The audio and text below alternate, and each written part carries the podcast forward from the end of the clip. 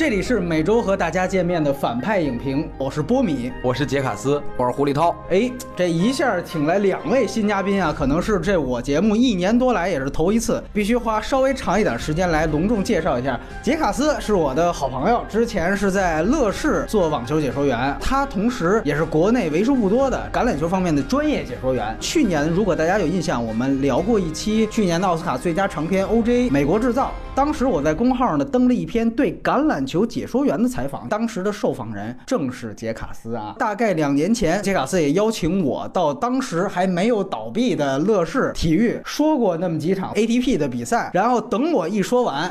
乐视就倒闭了，哎，所以说这回请杰卡斯来我这节目，不知道会不会带来同样的效果。然后胡立涛胡老师，这个只要是内地看网球的人，应该说是无人不知、无人不晓。就又要搬出我们那句话，我们都是听着您解说长大的。央视高网啊、央五啊、腾讯啊，包括之前的乐视，只要转过网球比赛的，胡老师都去说过球。对，之前一周胡老师也在爱奇艺全程解说了今年澳。网的比赛，哎，我个人觉得，在我听过的所有解说里，胡老师的网球解说也是最好的。哎，我问一下胡老师，你你在现场有没有看着阿联酋航空公司的男模特？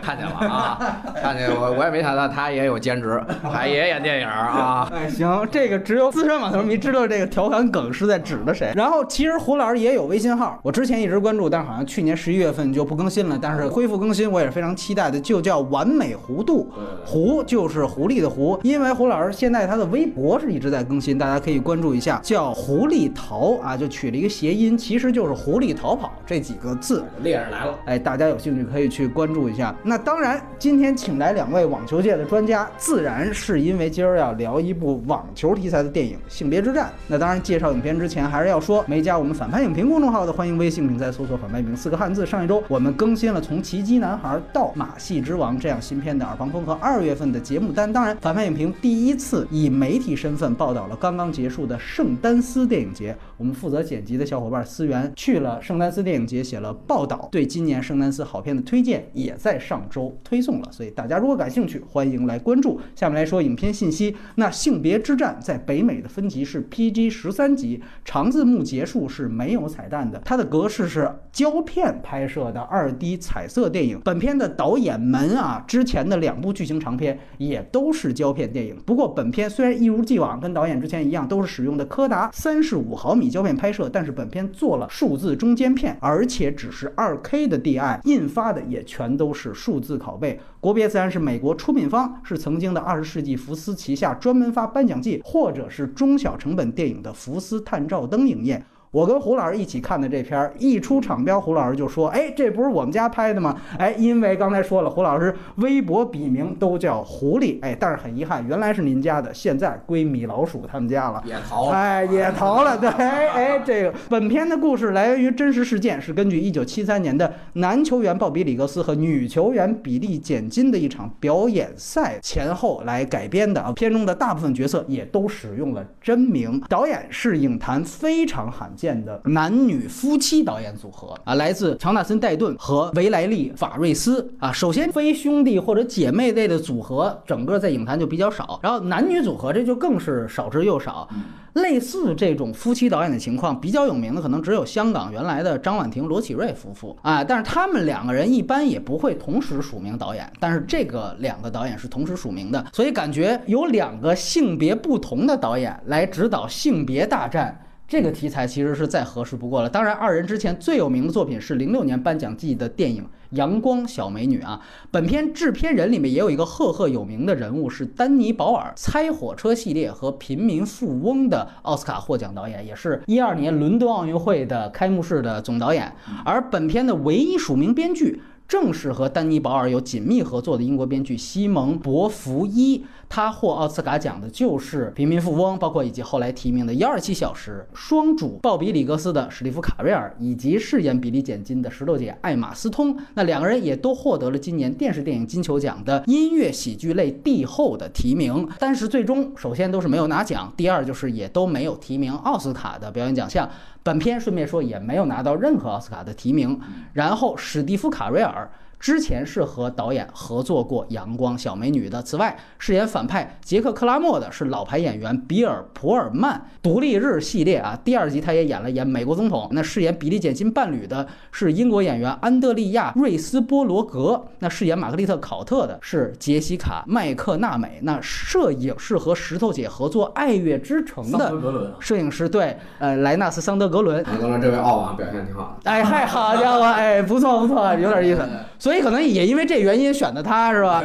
等于那部电影你会发现，其实是让石头姐和这位摄影师双双拿到了各自领域的奥斯卡奖啊！这算是不知道是不是石头姐带进组的。而特别强调，《爱乐之城》和本片其实都是三十五毫米胶片拍摄的电影啊。那本片的配乐则是。月光男孩的配乐，尼古拉斯·布里特尔等于本片的团队啊，是集齐了去年奥斯卡的两大赢家《月光之城》的班底啊。那今年没获得热，哎对，今年没获得热。对，这个片子北美的首映日是去年的九月二号，在美国的特留赖德电影节，然后它是在九月底二十九号在北美大规模上映。恰巧，哎，影片的宣传期和去年的美网是小有重叠，所以石头姐当时还去了美网，然后到法拉。盛去做了一个演讲，因为美网那片场地就叫做比利简金国家网球中心，哎，是以石头姐饰演的这位网坛传奇来命名的。北美票房大约只有一千二百六十四万美元的票房啊，这个在体育片里面也不算是高的。那资源和字幕情况，本片的蓝光幺零八零 P 的高清熟肉资源都已经出了。资源本身没有任何问题，但是我因为看了两遍，特地换了两种完全不同的字幕，这两条翻译的都不是太好，尤其这里边涉及到一些网球术语，比如说三盘两胜、五盘三胜，这翻译成三局两胜，这个就是我们看着比较尴尬。然后整体上，哎，国内就是说乒乓球和羽毛球它只有局，哎，所以大家就想当然的就把它理解成局了，所以这个就是说说明咱们那个解说对网球运动普及的不够，你知道吗？是咱们的责任。包括还有我像看到。一些拿到了这一盘的赛点，这种话要是放在两位的这个解说里边，基本就是韩乔生是啊，就就直接离开 供职单位了。反正当然是人家电影字幕组都义务做的嘛，就是就随便说说。因为整体上这个电影确实不难理解，尤其有英文字幕都是可以将就的。下一个环节打一个分数，简卡斯先来，给一个六点五分吧。我觉得这部片子是一个在政治正确的一个大背景下的一个把政治正确安插在重大的体育历史事件里边的一部电影，但好像导演想表达的东西有点太多。以至于好像哪个都没有特别好的表现出来。但之所以给及格分以上，是因为我太喜欢他的摄影啊。嗯，推荐的话，对这种年代戏有感觉的体育迷。好，没问题。来，我们听胡老师的，就是给七点五，因为好，就是我听说这个电影已经很长时间了，不是波米呢，不是杰卡斯，我可能不会去费劲找资源去看，因为就是他这名字呢，没那么起的那么吸引人。这历史事件呢，原来是有所了解，但是仅限于这种文字上的。嗯，呃，这回呢，弄用影像呈现出来呢。确实给我一些新的感官，但是这种因为是历史事件，它根据真人改的呢，你原来可能有一个判断，导演他会跟你不太一样。就是说我推荐的就是给年轻的网球迷们嘛，尤其网络媒体一发达，新球迷进来呢，大家现在追星的比较多，对于网球历史可能了解的也不够充分，包括我自己其实也是通过看这电影也可以学到好多细节，因为比如就对 WTA、ATP 这两大组织到底怎么起来的，这个性别大战可以在在两个组织的这个。成长过程当中，其实一直在交错在进行，包括今天澳网的时候，其实也还有。这个是这个电影，我想它可以给其他体育迷也也能带来一些新鲜的观感的地方。嗯，这个片子我也给六点五分。首先觉得这个项目就很有意思，它其实是选取一个表演赛，然后把这个表演赛的事情直接与现在的一些我觉得是当下北美也好、世界也好的一些关于性别政治的议题直接做一个对接。这个其实也是一个。几乎是命题作文之下，我看它完成度的一个衡量的一个很重要的一个地方。大家肯定上来就会定性，这个片子是政治正确的东西，是美国主旋律。其实是这个片子一出来立项的时候，我就知道它就是这么一个东西，它一定是这么一个，所以我反倒不会觉得它是一个让我失望的东西。我反倒会觉得你的主旋律执行的怎么样？这个可能是让我的你观感。对主旋律的那个期望值已经摆在那里了，就是它这就是一个主旋律，然后我就看它主旋律拍的有多好。对，所以我反倒是就刚才我强调，它是一个男女导演的组合，所以我都在想，因为它其实也是男女球员在一直交错平行剪辑的过程，我就想，哎，这是不是会男导演主要负责鲍比格里斯那条线，然后女女导演去负责这个比利简金那条线？当然这是开玩笑了，但是我会觉得最终还能够呈现一定的亮点。我的推荐跟两位是一样的，我们节目流程是这样，首先还是优缺点聊电影本身，然后在外延环节我们可能涉及第一就是正好有一部和它同时间上映的另外一个网球题材电影《博格麦肯罗》，包括还有像前两年很有名的一个防讽的短片《七日地狱》，另外一个环节是哎像性别大战牵扯出来的真实事件和它真实背景，然后第三个部分哎如果是我们来做网球题材甚至是体育题材的片子，前两年陈可辛要拍《李娜传》，现在停摆了，那么我们有没有可能进行类似的题材改编？它现在的阻碍和困难在哪里？然后它的改编方向，这个可能也是外延环节的一个话题。那么以下就将进入到剧透环节。杰卡斯先缺点，请。啊，因为它是真人改编嘛，真人改编界限到底在哪里，好像是一直是大家会探讨的一个问题。每期我们都探讨了这个问题。对，所以我在看这个片子的时候，我尽量去摒除自己可能之前对于比利简金，包括 WTA、ATP 这种种在六十年代末七十年代初的这一系列事件啊，尽可能只从电影本体。从这样的来看呢，从编剧跟导演给我呈现出来的，我觉得最大的问题可能就在于，我觉得对于比利简金夫人在那个时代遇到的性别的这种歧视，可能并不是展现的那么让人能产生同理心，那么让人信服。影片出来给出我的这种证据，他打完那场性别但是，他哭了，那他哭了，应该就是说明那是一种释放嘛。但是好像他哭的时候，我自己心里并没有感觉。那后来我在想，为什么我没有这样的这种观感体验？我觉得还是导演给的铺垫不够。你看影片一上来就是说他拿到一九七二年那个美网冠军，然后他发现男子奖金是女子的八倍，然后他就去找那个克拉莫了啊。那克拉莫不尊重女性，就直接拒绝了他的要求，然后金夫人就准备单飞了。但我想创建 WTA 这个过程一定是很艰辛的一个过程啊！影片呈现出来，不管是格拉蒂斯、海德曼去拉赞助，还是他们这些球员在街上发传单，包括接受电台采访，你很难把就是说创建 WTA 跟困难这两个符号挂上钩。那么我们就很难体会到，就男女平权在那个时代是有多么不容易。比如说里边的杰克克拉默，在他身上可以做很多文章，但是好像导演就只是把他的角色黑了一遍，就是说他没有提到他任何的关于。比如说在 ATP 方面的不可磨灭的对于网坛做出的贡献，那如果像他这样的一个在网球圈作为选手拿到过很多大满贯荣誉，作为后来赛事推广者、赛事创建者，对整个网球事业都做出这么大贡献的一个人，已经是网球圈的一个权威人士，可能对于这个网球圈的性别平等这件事，应该有一个自己的上高度的认知了，但他都没有这样的一个认知。你如果能把这个拍出来，然后你再说比利简金为了对抗他这一点，那我觉得这样的一个对比感就出现了。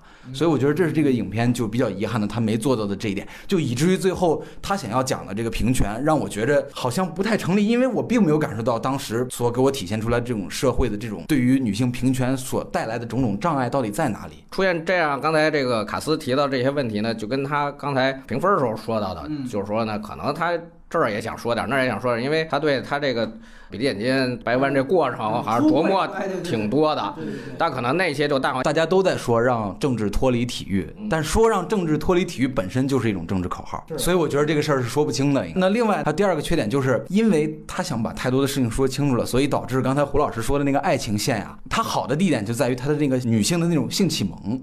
啊，我觉得那个地方讲的是不错的，但是他好像并没有把他俩中间分开这段在剧情上设置为一个让人觉得是对金取得成就的一种阻碍。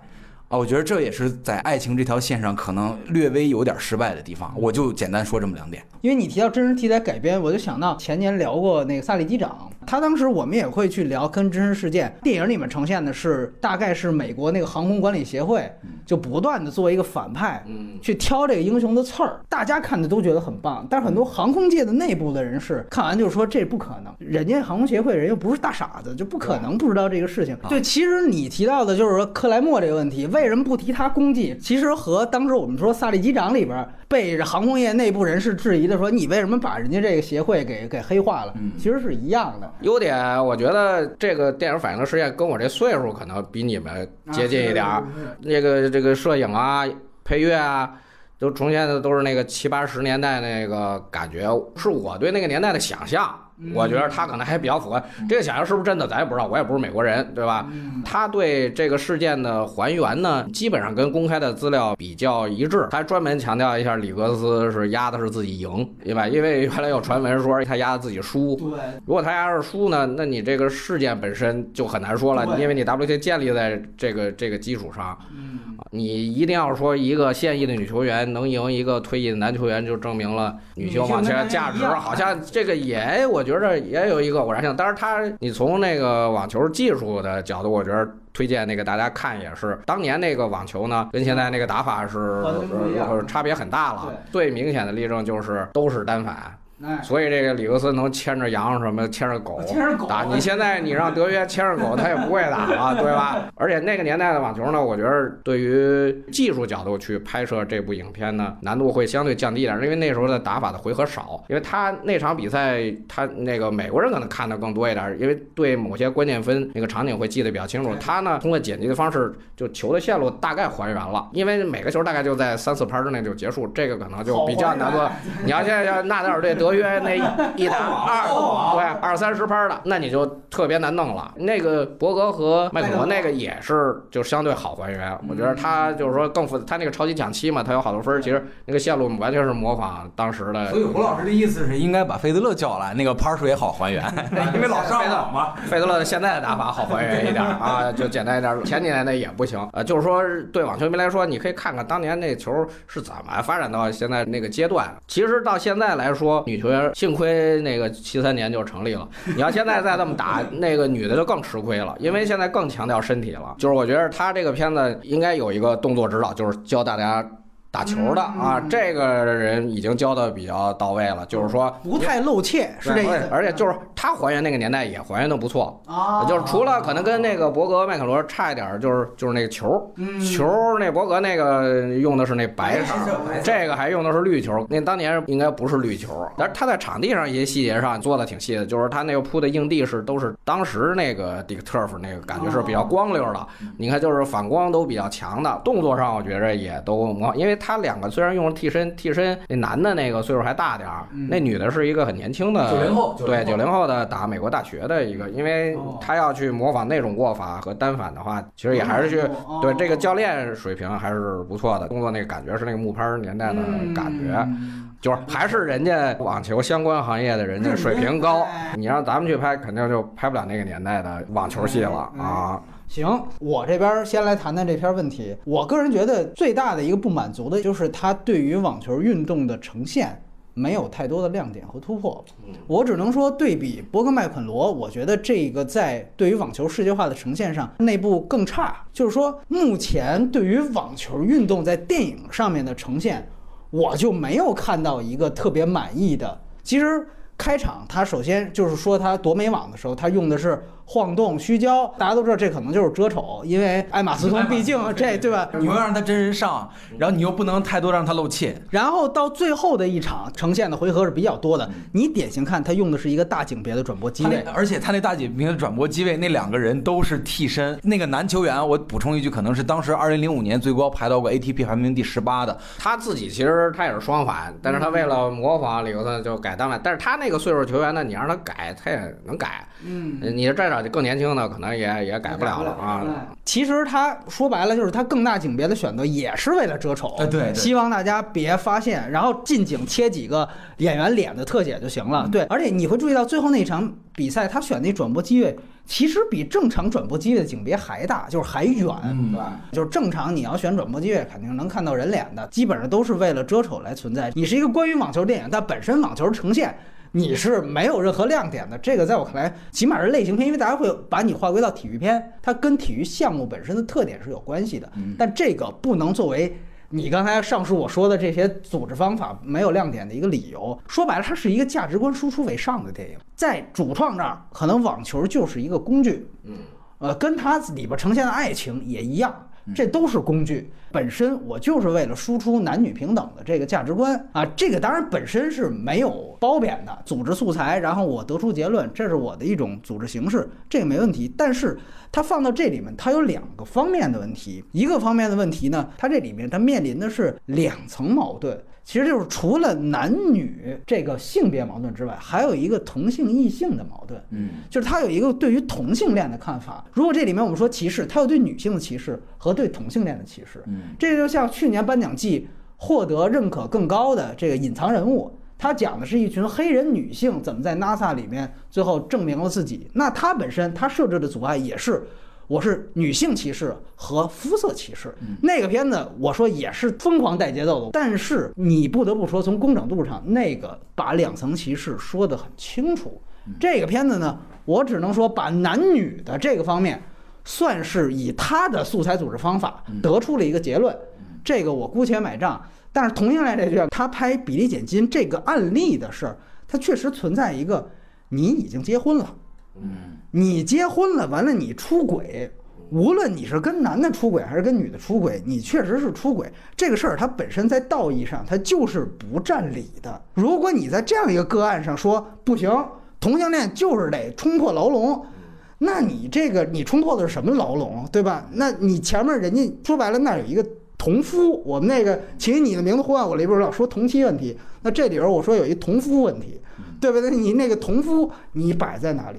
所以说他在这层处理上，你会发现他最后其实做了一个妥协。同夫去找这女伴谈，说咱俩都不重要，咱俩都是敲侧边鼓的。说对于金来说，网球最重要，他最爱这个。刚才吉瓦斯就提到说，这爱情关系跟他事业感觉没那么紧密，这有点硬扣，就在这儿，就我必须得。有这么一个结果，所以我当时看到前面的时候，我就在想，我说你明明，尤其他还做了一个悬疑，应该是这里面最大的一个悬疑点的设置，丈夫和这个女伴儿碰见，一对碰见，对，本质上满足观众捉奸这种，那你从这儿你就得想一个问题，这就是一个道德问题，因为你本身你是一个价值观输出为上的电影。你要说我不是这，我本来是一肌肉片儿，那无所谓。你又输出的价值观，所以你在价值观上怎么处理？我当时就看，哦，最后你是以这样一个处理方法，我只能说这是一个折中结果。比你在这个情况下还喊同性恋就牛逼，金就应该跟这个发廊的就私奔，把那男的给踹，那我就压根儿就不会聊这电影了。但是你现在这个处理方法，这个也是一个硬扣和折中。嗯，对吧？不能说啊，因为金他是爱他的事业，那完了以后每个男人出轨都是我我事业我需要这解压呀，是吧？我找外边我找一个妖冶的，是不是？我就你这你换成男的，你这所有的他里边设计的所谓的合理性就都不成立了。正好今天在大陆上映的一个片子《马戏之王》，也是福斯出品的，它里边。在休杰曼这个人身上有同样的人设，这个男人有一个妻子，完了又有一个事业上的伴侣，然后最后这两个我其实都当工具，我本身就是我要我的事业成功，然后我证明个人实现，哎，我个人实现，甚至我爬到了高等阶级。但是在《马戏之王》这个电影里面，同样的人设就被当做了一个反面的一个缺点，所以它成为了起承转合当中转的那一部分，黑化了，所以呈现了他这个特点，不行。我还是得回归我妻子事业，我最后甚至我都不要了。看过《马戏之王》的一定知道，最后他有一个类似于权杖，其实就是拐杖的交出来，交给年轻一代。我这马戏团我不管了，我去陪我的女儿成长。同样的人设，哎，在两个电影当中是完全一个正向一个反向的去呈现。我想说，一方面可能是因为本来就像没有四海之皆准的道理和金句一样。这个肯定是角色价值观是根据不同电影的一个工具而已。另外一方面，是不是因为比例减金，它确实是一个现在我们大家公认的，起码在这项运动里面一个女权的一个代言者。嗯。而如果他换成一个男性呢？那这样的价值观就是说我哪个爱人我都不要，你们谁挡我事业，你们就都得走人。那我相信这绝对不是一个。正面主人公的塑造典型所出现的《马戏之王》就是一个典型例子，所以还是那句话，他最后这个硬扣其实是站不太住脚，而且价值观输出至上所带来一个问题就是，可能它会造成一定的细节的失真。一个对于 WTA 的组织方面的呈现是远远不够，太少了，太少了。所以，如果你单看这电影，尤其是一非网球迷的话，你会觉得这可能就是一场表演赛，它终究它就是一场挣钱的事儿，对吧？挣钱娱乐。把大家开心，这就是跟马戏团是一样的。那从这个角度来说，它到底是女性解放运动背景下的一场炒作，还是说这本身就是引领女性解放运动的重要一步。你从他最后说他夺冠，跟那个应该也是同性恋的这个服装设计师，俩人最后一场对话就是说，这时代已经被你改变了。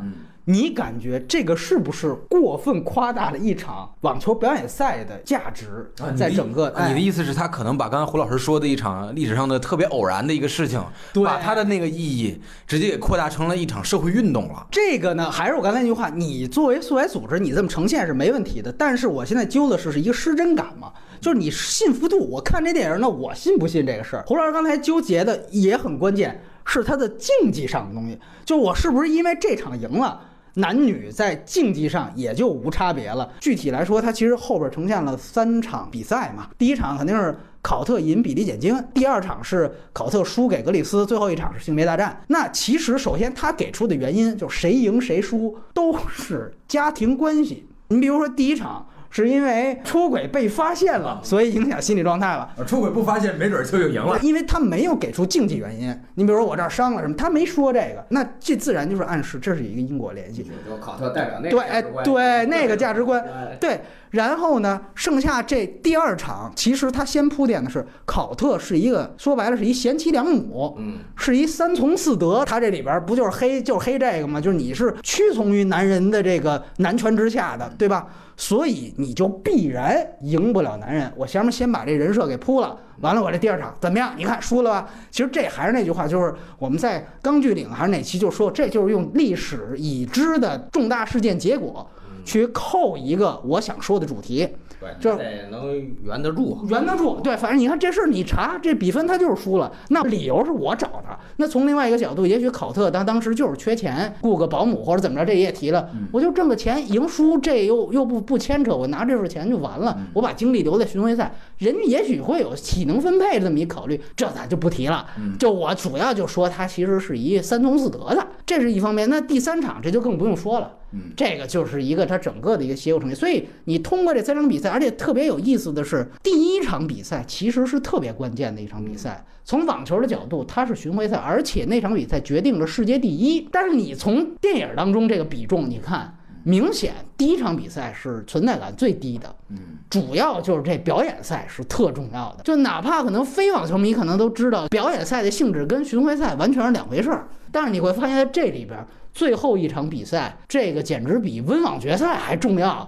就是甚至说这个铺垫比利简金之前，巡回赛都退赛了，一个是犯规，一个是生病，两次。对，等于那意思我都铺垫这一场。他就是当年就是因为巡回赛体系其实也不完备，因为那时候那，你除了四大满贯，其他比赛吧。就级别都分不清楚，都是临时的，有赞助就打，没赞助就不打。他就为了这个，一是当然是，当然世界第一还是挺重要的。那对于这场比赛，可能对里格斯重要，谁是世界第一？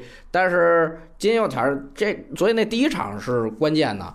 里格斯他赢了，他可能就会有轻敌的思想，各方面思想都赢。我他觉得考特更厉害嘛？对啊，但是金你不管是性格什么那方面，他可能更强，要不然他有领导欲呢？对对吧？而且他把他个人的命运跟这个。WTA 已经拴到一块儿了，嗯，它的内在动力可能也也更强。它主要也是为了反这个克莱默，克莱默解说考特那场不是说他不是说是女的身体不是男的，他是说女的处理不了压力。那这金是要要证明这个嘛？因为你岁数差别开了，那身体就无所谓了，对吧？你五十五，我二十九。那咱俩这男女的这身体上差别影响，就就看怎么应对压力。因为这个这个比赛的声势造成已经压力都已经很大了。这是有史以来这个现场观众人最多的一场比赛。你现在什么大满贯决赛也比不了，又加上电视直播什么乱七八糟，跟当时的时代背景也有关系。因为现在的体系这么成熟，你会觉得哥现在就越来越不可能了。那时候是有操作空间的。完了呢，他这个搭档海德曼呢也给他出了不少主意，因为他是媒体出身，媒体出身，他对这方面。有经验，而且包括他去能拉着赞助，你这个你拉不着赞助，你那光那一美元你就不管用嘛。呃，你要说这就是时代背景的局限，你烟草赞助赞赞助用的，他也他也不不太对，也不太对，对吧？这个你现在就是说在当时的条件下，就只能是这样。你那时候反正你你你女性吸烟这个你怎么看？对对吧现在就是把它搁在那个当时时代背景里去看了。他这题很有意思，他把女性吸烟干脆也就顺理成章的处理为一种这是平权。当时其实是有这种看法，嗯就是你反正你男的行的我也行，因为当时对平权的理解可能更简单啊，对，也比较激进，反正就是这样的，所以你激进才会出现这种想法，我就我你男的我就给你灭了就行了。对对对对。啊，当然，因为那时候男的可能占的资源可能确实太多了。对啊，但是他这里边就有一句话，您刚才提到，就解说考特那场，克莱默就说，女性现在处在的一个劣势的这样一个客观反应啊，不仅仅是在网球上。也包括在了政坛，什么这个商业，就我就不知道这句话如果要是真的啊，你拿出一个，比如原来 A B C 还是哪儿，他真这么说过，那我就觉得确实，那那时候这够够直男癌的。但如果这是他自个儿加的话，我觉得这节奏黑了吧？对啊这节奏带太黑，因为我可能因为这个七七十年代和现在那个这方面这方面变化已经很大了。对对对啊，确实这个网球那那一开始肯定就是都是男的主导的运动，嗯领导者也是男的，主要是出来简洁是女性领导者，她能从她自身性别角度去为她的球员去考虑这个问题了。因为你让男的再考虑，他觉得是怎么都是在让你们，这个让的思想一出来，那就就是男权思想，对这就是男权思想，那就没办法了。对，而且其实借着胡老师说，我最后想提一点问题，就是我觉得比利简金的人设方面还是有一个侧重点上的一个，在我看来的一个失焦。他把更多的笔墨去放在了其实没说清楚的这个同性恋的这一条线上，他失去了他作为一个行业大姐大，嗯，他在这方面的作为是什么他都做了什么？对，啊说白了，你在树立这个人物的时候，你就得去看啊什么黑社会这种片子，就是他怎么去攒这个局，甚至去磕。如果你把这层建立起来，你最后出现这场性别大战，我们才更好认出他不只是一场表演赛。啊，原来它是代表着我 WTA 的一个压力。现在你我这儿请到了一个可能是中国最懂网球的一个人他给我补充了信息。但是你电影你本来是应该给我这个东西的，是你想想看，他如果是一个 WTA 的一个领导者的话，那一定他在这一方面的作为，不仅仅是电影当中呈现的时候发布传单，嗯，对吧？这里就是说，好像感觉哎呦，我都挣了十万美金了，我还去亲民一样发布，这是属于是。给他小加分儿，这是属于亲民，对吧？微服私访这东西，它不是作为一个作为一个行业大佬的形象，这个大佬形象我在这里边看不到。这可能历史记就是就是就会简化，为了让大家记住事儿，事件是最简单的一种方法。因为其实那个时候成立 WTA 最难的其实是他去说服其他女球员去脱离组织。对在在这，你甚至连一笔带过都特别好像大家都自愿就来了对对对对对。其实肯定不是，觉悟特别高，就是那会有损失啊。对对，大家都职业球员。都有蛋糕啊。对，而而且那一段呢，还是我就为这玛格丽特考特有点人设平个不平，鸣不平，鸣不平。就是人家考特是那么厉害的一个选手，对，人家抱着孩子来，一上来说不是说里斯卡尔顿吗？给我来一速八，我说，那人家愿意，包括甚至丈夫也陪着来做这个，这是他的一个贡献。因为杰克布莱克那种，为什么卡斯提到，我就觉得还好，原因在于。反正你就从篇到尾都是黑，我可能你作为一个非网球迷，我压根儿也就觉得他可能就是一直男癌，啊，对吧？就是任何人哪怕有贡献，他自己是个直男癌，这个都是有可能的。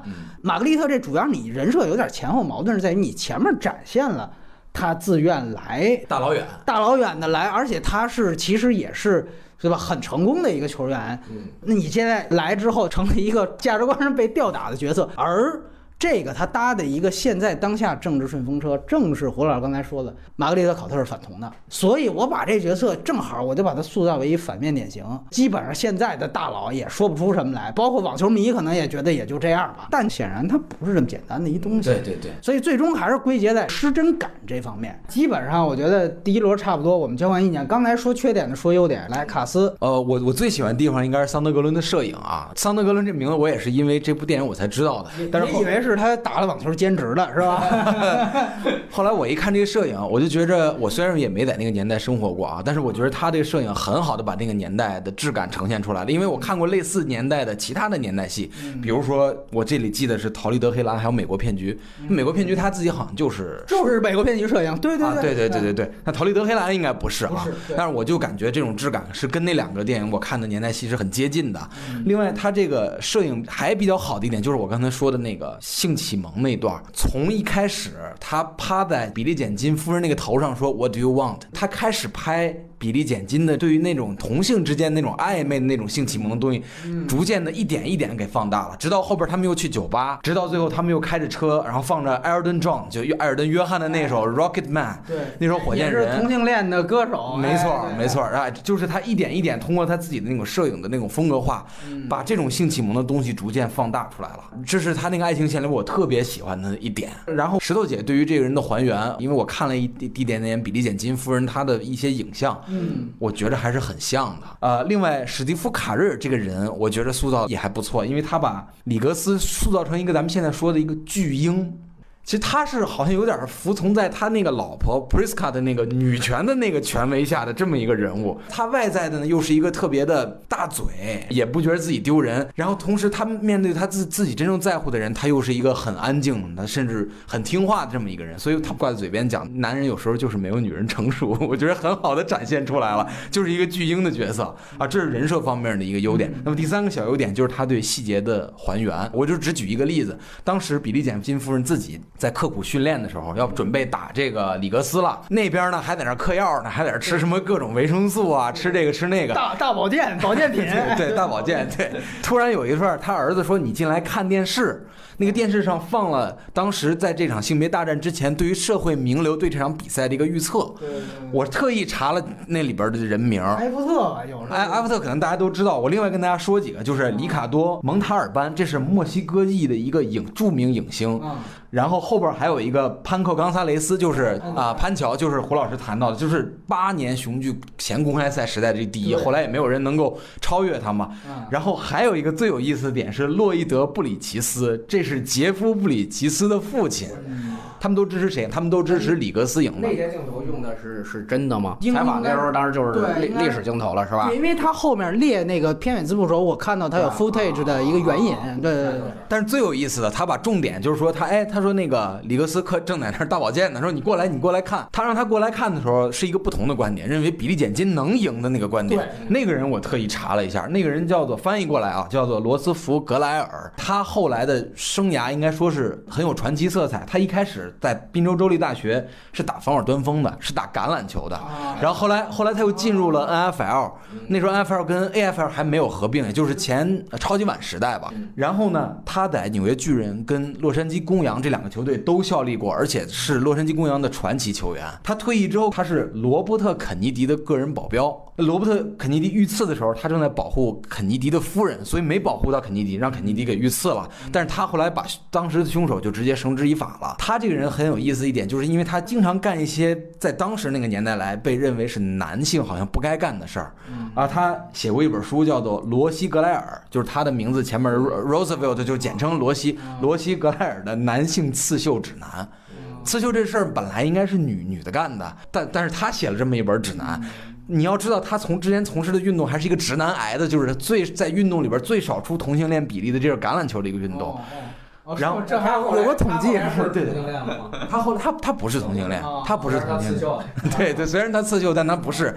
就导演选这个对话本身就很直男癌啊！我们这所以，所以我觉得导演选取的这些细节都很有意思，选取的这个人就特意让大家看到这个人。可能对于美国观众来讲，他们肯定对这个人应该比较熟悉，尤其是生活在那个年代。但可能对于咱们中国观众来讲，他们并不是很熟悉这个人。所以我觉得他特意选取的这个这个这个题材，也就正好扣了这个题，就他支持这个比利简金夫人。对当然，也许就是说，如果他用的真实素材的话，他就是这样的一个结果。对对对。但是我在想那一段，因为我恰巧也注意到了，嗯我注意到了言论，你让我有一点感觉，就是说，感觉他当时说的这一番话，嗯嗯到底是不是因为他真正尊重女性，还是说觉得她漂亮对你感觉他其实是更倾向于后者，啊？就是也也而且有点物化的感觉吗？对啊，就是说其实这个素材，我觉得反倒它的点在这儿，就我告诉你，其实站队他恰巧站队了，但是呢但是，他站队的原因这并不是因为女性平权。对对对。这个如果是导演有意放的，我倒觉得反倒更好。嗯就你比数六个克莱不杰克克莱默啊要管用啊。就是说我告诉你，这我虽然支持你，但其实我是觉得，哎，你们穿着网球裙在那儿，哎扭，耶这 哎有感觉。所以说从这个角度来说。对，但是你补充的一些信息，我觉得都非常有意思。所以这就是跟解说员终于出来一个嘉宾，比我做的快。多了。胡老师来谈谈您觉得问题，嗯。因为他把这个这个影片涉及那么多角度呢，其实就不适合用简单化的方法 去处理这个事儿不说一刀切了。他其实自己给弄复杂了嘛，对弄复杂了，你又想简化处理，所以就会有一个内在的矛盾。没错没错啊没错。因为这个性别大战的历史事件呢，它基本上就是按照那个史实都点到了。对于背后的这些人物原因，可能就我觉得没有时间去充分展开了。嗯。那大概你只能是以金的角度去，对吧？因为考特其实也是当事人也是当事人，他就是完全是站在陪衬的角度去展现这个问题。你现在这两年吵的就是考特反同这个这个问题，其实考特你说他在这件事里他也很重要，嗯，因为金其实一开始没有接受里克斯的挑战，对。对吧？是因为考特先输了，金才不得不挺身而出，对吧？历史事件其实它有偶然的因素，但是你。你对考特来说，他只是说，哎，他因为他输了，他被撇到一边了。我原来看这个性别大战这事儿的时候，就是金同时又是 WTA 的创建人和领导者，和他这个同恋身份的时候，以我比较陈旧的观点来说，我觉得也不太好协调这事儿。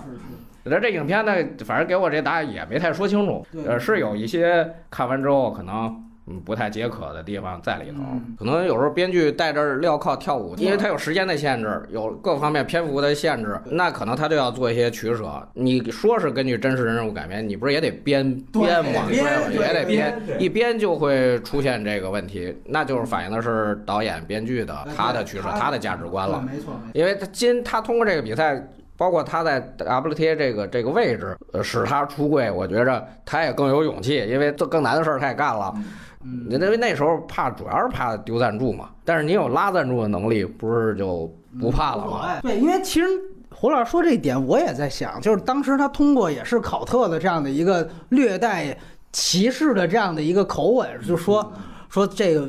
网球圈挺乱的，贵圈很乱，就这意思。哎，但是我有觉得有一个时间点，是不是得明确一下？就是说，在这个电影的时间段内，他应该是没有宣布出柜的，那对对吧？这这是后来咱们是已知事实了，对，是就是因为他弄 WTA 以后，我觉着。哎，人的自信也上来了，他敢于去说是背后有组织，对对对，也有组织撑腰但是就是说，啊因。为他跟这性别之战的关联，你说要非得说这是有因果关系，有点牵强，但是对有点关系，可能也是。你在那个考特那角度，他觉得就有关系了，对吧？就都都没说透呗。对对他我觉得他对在美国票房不好也是有这个原因，因为那个在这边儿人家可能就看完就觉得不过瘾，对吧？就是都知道了，就就就拿电影再说一遍，觉得人家没带来什么新的刺激。这个你这种传记片，我觉得那个传主影响很大，就是能说到什么份儿上，你是不是能能再有料出来？对，那现在就是很很保守能不的。能接受？对啊，啊，那那转主不愿意这事儿，你就对多米拉提到你说网球这个运动在这个影片当中得不到好的呈现，我觉得就就跟这运动本身就有关系。现在你说那个直播技术这么发达的时候，它的机位已经相当多了。呃，观众要看，不管是运动员的表情的细节，还是技术上的细节，都已经很细致了。这两步你就是对于运动员在赛场上的，不光是说技术呈现，嗯，说心理描写几乎都是零。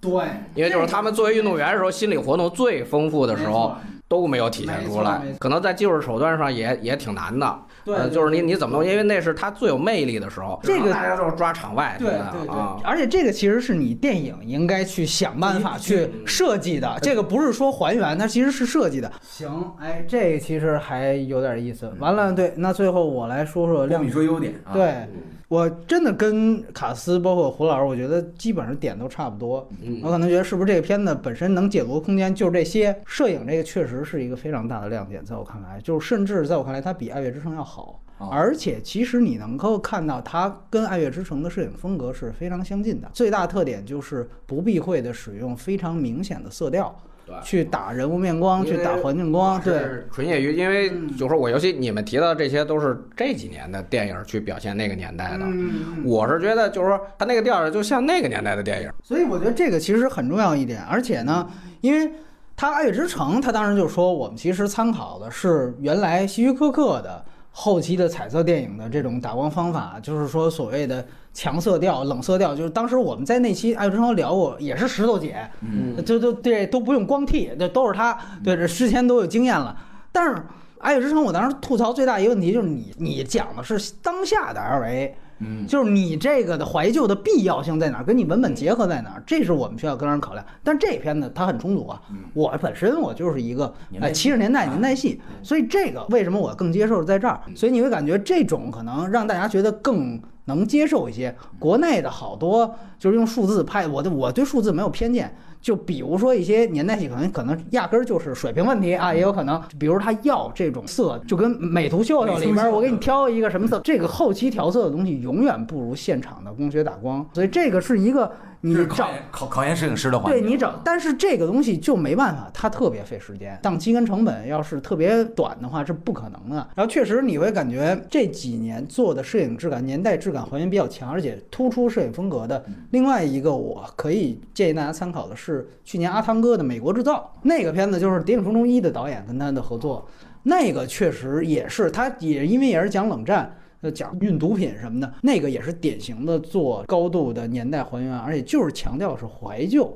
然后，当然他可能有另外一个摄影的母题，是因为他还自拍，他用当时的那种超八还是什么东西在自拍，所以这两种风格建立在美国制造里面也特别特别明显。他们这个年代，我觉得嗯积累了很多经验了。应该对对对对啊对，所以这个确实是没什么问题。但是你看到，你还是会觉得，嗯，这就是它工业标准的一体现。对，另外一个就是说，具体来说，它在整个的摄影的母题上面，你可以看到非常统一和明显。一个就是镜像。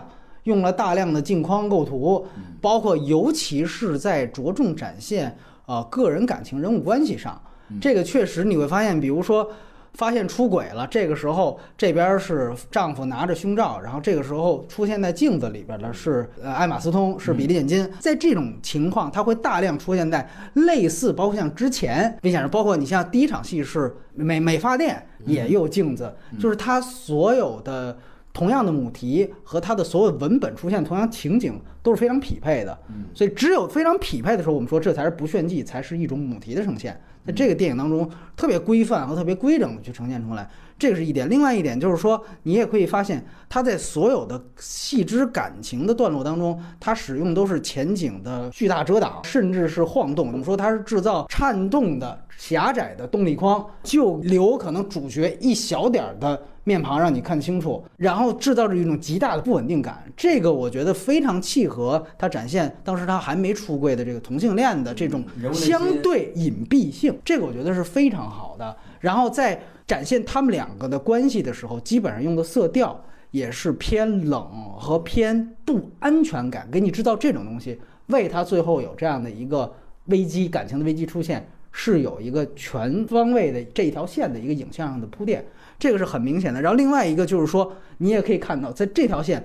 它大量的这种前景的遮挡的晃动的动力框。然后和它哎一到运动的时候，立刻就是我们说直接干脆，要不是转播机位这种一个鲜明的对比。有一幕我记得很喜欢，就是他这伴侣意识到对方可能还是看网球重要，然后他有一远景看他一直在苦练发球，是一特别远的一个大的景别，一个远景镜头。然后他在这边给了他一个是在那种扇贝型的那个阳台酒店的阳台。等于他在一堆的波浪当中，他中间出出来这么一个这个构图和整个的这两个镜头的衔接是相当有想法的。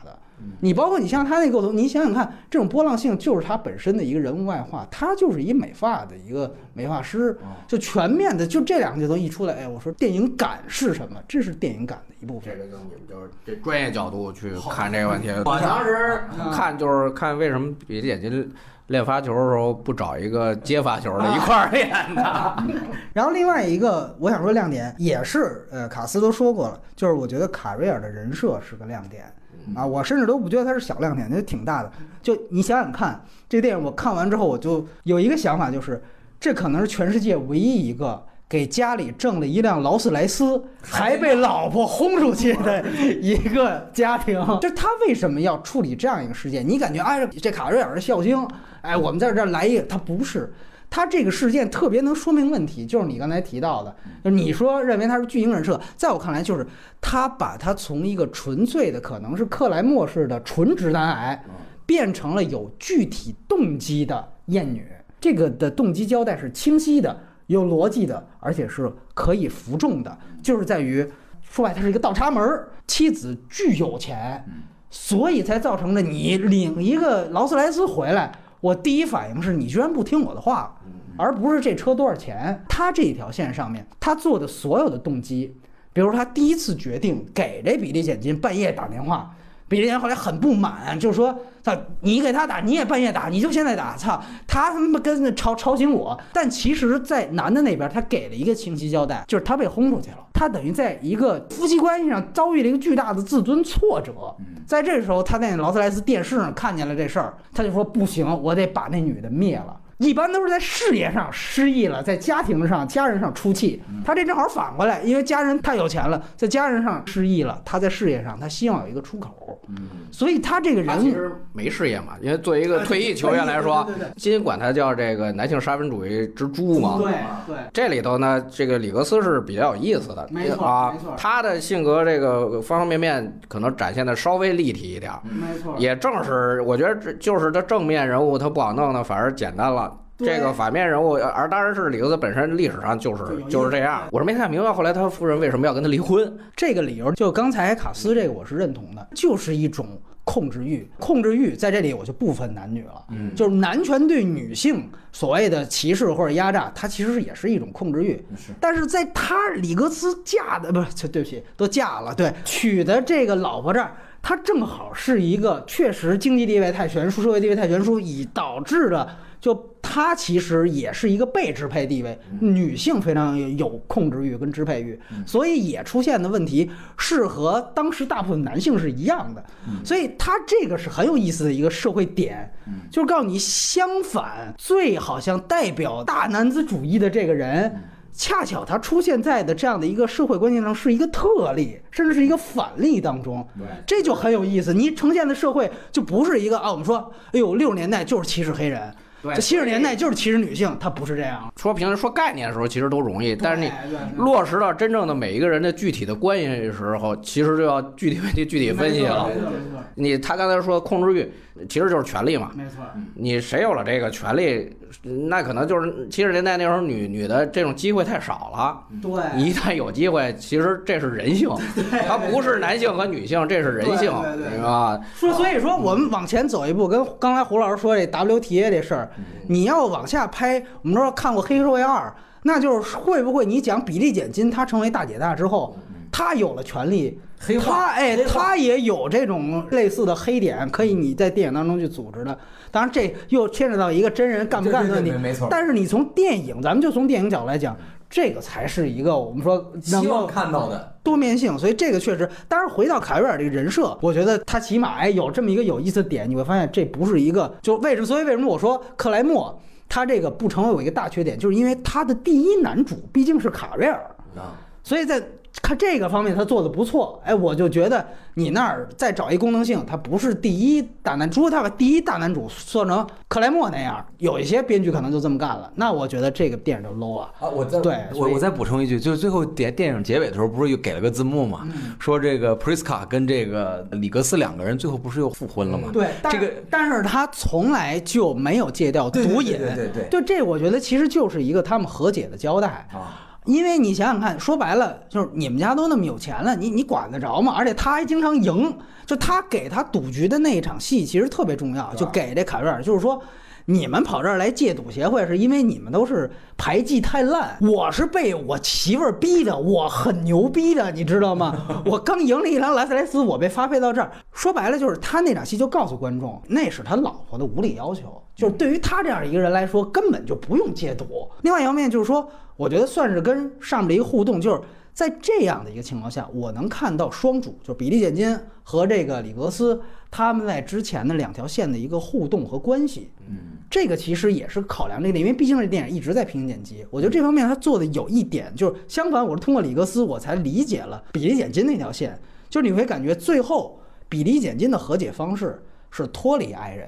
就是性别男的登场之前有一个特别重要的细节，就是女孩来找他了。嗯大家会觉得这原以为这是一个旧情复燃，其实不是对，他就说这就是我的理发师嗯，然后然后那女孩还觉得你怎么就这么介绍我？他说那不然我怎么介绍你？嗯，理完发，他就说我就要出场了，我我自己对我自己出去。然后这时候她丈夫来，他说我陪你走这段路嗯，她说也不用。结果他就给了一个镜头，这摄影镜头语言嗯，他自己走出去，俩人都在后边站着。嗯最后这俩人互相看了一眼说白了就是他比利简金最后他的达到实现的方式是脱离爱人，而格里斯更相反，他其实是和解之道是回归爱人。嗯所以最后他失败了。但是通过他失败的时候，因为之前媳妇儿提出要离婚，离婚之后他媳妇儿也在看为什么我丈夫在这电电视上表现如此浮夸，包括他也照了他媳妇儿这反应，就说他为什么会说出这样的话，原因在哪儿？哎，你会发现这里边有一个角色的反省，嗯，会不会是我的问题？会不会是我的呀？所以你会发现最后他失败了，所有人都离他而远去。你看他有一个收包的动作，你按说现在这正式比赛不可能，这都很尊重亚军的，啊这就没人管他了，就你就是这球童了，就拎包儿走拎包都走人，没人理你，这这哥也是夸张了啊。然后只有他媳妇儿，哎，去到更衣室去到的更衣室，所以你会发现最后两场更衣室特别重要。比利简金的更衣室是一个人的，嗯谁都没有。最后甚至更衣室出来是刚才说的那个同性恋的是泰德天灵，但是他这场就是一个人的，而那边是有一个哎爱人出现，这个对位非常清楚，两个人的弧线恰巧是相反的。它本身又是一个互文关系，所以在这方面，我觉得确实这个它是有想法的，编剧上啊有想法的，对对，对所以说嗯，他就是你女性搞女权主义，是不是就必须以离离开男性为为代价？哎，因为这个其实争来争去的，我觉得就就是把把人给分开了嘛。对对对啊，就是大家是不是一定要站在这种立场，非非彼即死的角度？也可能当年那个冲突因为比较激烈，可能就需要某些人要要付出这种代价，这都另说吧。咱也不知道这个导演最后这个这个伏笔是不是这意思啊？说白了，我是不太接受比利简金最后的这个所谓的和解的，嗯我就更接受反而是凯瑞尔这个和解。还是那句话，他聪明的是。我不是说我离开男人，你看我那女伴儿我也抛下了，我就最后我是一个人，对吧？就是，但是说白了，因为你这个换成马戏之王，这其实就是一槽点了，对吧？嗯所以它其实还是有这么一个争议所在。但整体上吧，我觉得起码它两条线有这么一个互动，我觉得挺有意思。有一点，其实我看这个片子的时候，我感觉它对于几场比赛的组织方式和考特这个事儿，它有点像《叶问二》，就是说白了，叶问跟洪金宝，洪金宝让人打死那个是吧？对对，就叶问跟洪金宝，就相当于考特跟比利简金，嗯，等于他们俩起码是一个阵营，就或者都是女的吧。完了之后，在那里边就都是中国人，那里边带的是啊，就爱国主义嘛，就民族主义。完了，本来他们俩之间撕，啊，洋人来了，然后那个要挑战，完了都说推叶问上去，叶问就说我不去。就是跟他打没什么意思，然后这个洪金宝接了，等于这里边不就是男人来了，比利简金开始不去的，然后考特去了，就是第一个去的就被灭了，嗯被灭了，反倒激起了真正的主角。哎，一个说那我要这个复仇，哎，对，最后就来了一场把他给灭了。那在《叶问二》里边就是爱国主义的输出，就是那我们中国人还是能够，煽动起来，哎，把他们洋人给他暴啐一顿。那在这里边就是女性，那就是我中华哎，对对对对对，飞是啊，这就是这么一意思。所以说，他这个故事框架基本上万变不离。但是《叶问二》他走的比较好，就是因为他是比本身是动作片嘛，嗯所以他没那么多就是跟一代宗师我后边讲武林的东西，他没有这个，也没有讲个人感情，说他跟他媳妇儿怎么样，在二里边都没有。这里边就是说，你觉得他有点多的话，那他的减法方式应该按叶问二走。但是叶问二学的也是洛奇四啊。再说进一步，对叶问二这不可能是原创的，洛奇四是那当时是苏联人，苏联拳击手来打这美国拳击手。俄罗斯大力士。对对对，俄罗斯大力，没错没错没错。对，那个也是嘛。当时那黑拳王先上去打，把黑拳王揍死了。完了，洛奇一下，因为黑拳王跟他是洛奇一的两个人是这个对手嘛，就是算是朋友是对手。哎，伯格麦罗 完了之后给打死了，那不行，那咱们美国还得出一个。哎，所以多说一句，你就证明就是我们现在拍的都是美国冷战时期拍的那一套的东西。哎，在借还嚼呢，对，所以说，所以说这个是另外说开去。但是呢，就是到外延环节，我是还想问，就是比如像两位，尤其胡老师。您觉得在整个的这个当时的人物和网坛世界当中，尤其是 WTA 创立过程当中，还有什么重要的事儿可能是这个电影是没提及的？创立其实呃，一是跟那个克莱默那边斗。嗯，完了呢，其实还有这个四大满贯组织呢，ITF 这边啊，那这就更他就更估计不到了，因为那几个来参与他这个球员刚开始可能连大满贯都被禁止要参加的啊，他这里倒是说了一句啊，所以就是就反正因为你成立一个新组织，一定是跟旧组织一个斗争的一个过程啊。里格斯呢，其实是主要是为了自己，啊，然后呢借这个事儿。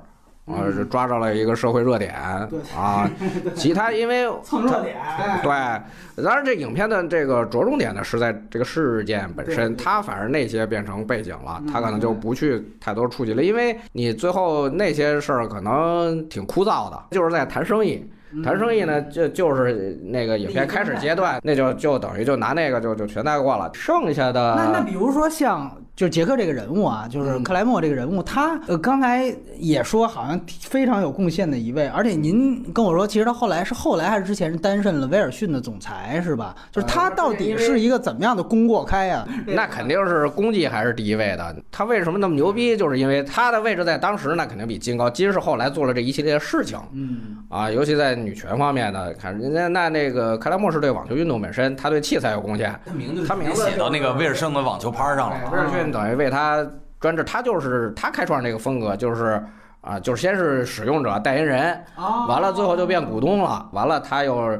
在美国网协，后来 ATP 创立，男球员还得感谢他呢。你说美国人又赶上他们这个战后美国最兴盛的时候，国运兴，国运也跟着兴，那等于他的话语权就很大。因为网球那个时候版图的扩张主要是在美国，你 WTA 那时候也只能落户在美国，他才有所谓世界影响力。就经历这事儿之后，是不是就备受打击？还还是其实并没有什么影响？其实没有什么太大影响，因因为我觉得那个年代可能大家他站在他那个管理者角度。我觉得去那么考虑问题也很现实啊，但是今出来一折腾啊，成为这种现在，那对他们利益，其实他也会发现有利的一面嘛。当然，这个网球就说现在在所有体育运动组织当中，WTA 就是。很独特的一个存在，这个是金夫人的这个贡献，贡献这是开疆辟祖，对抹杀不了的。WTA 现在你这深圳这回这一弄总决赛，这个奖金比男的还高，不是同工同酬了，这等于女的比男的都高了，比伦敦的 ATP 总决赛高多了啊！这个事儿呢，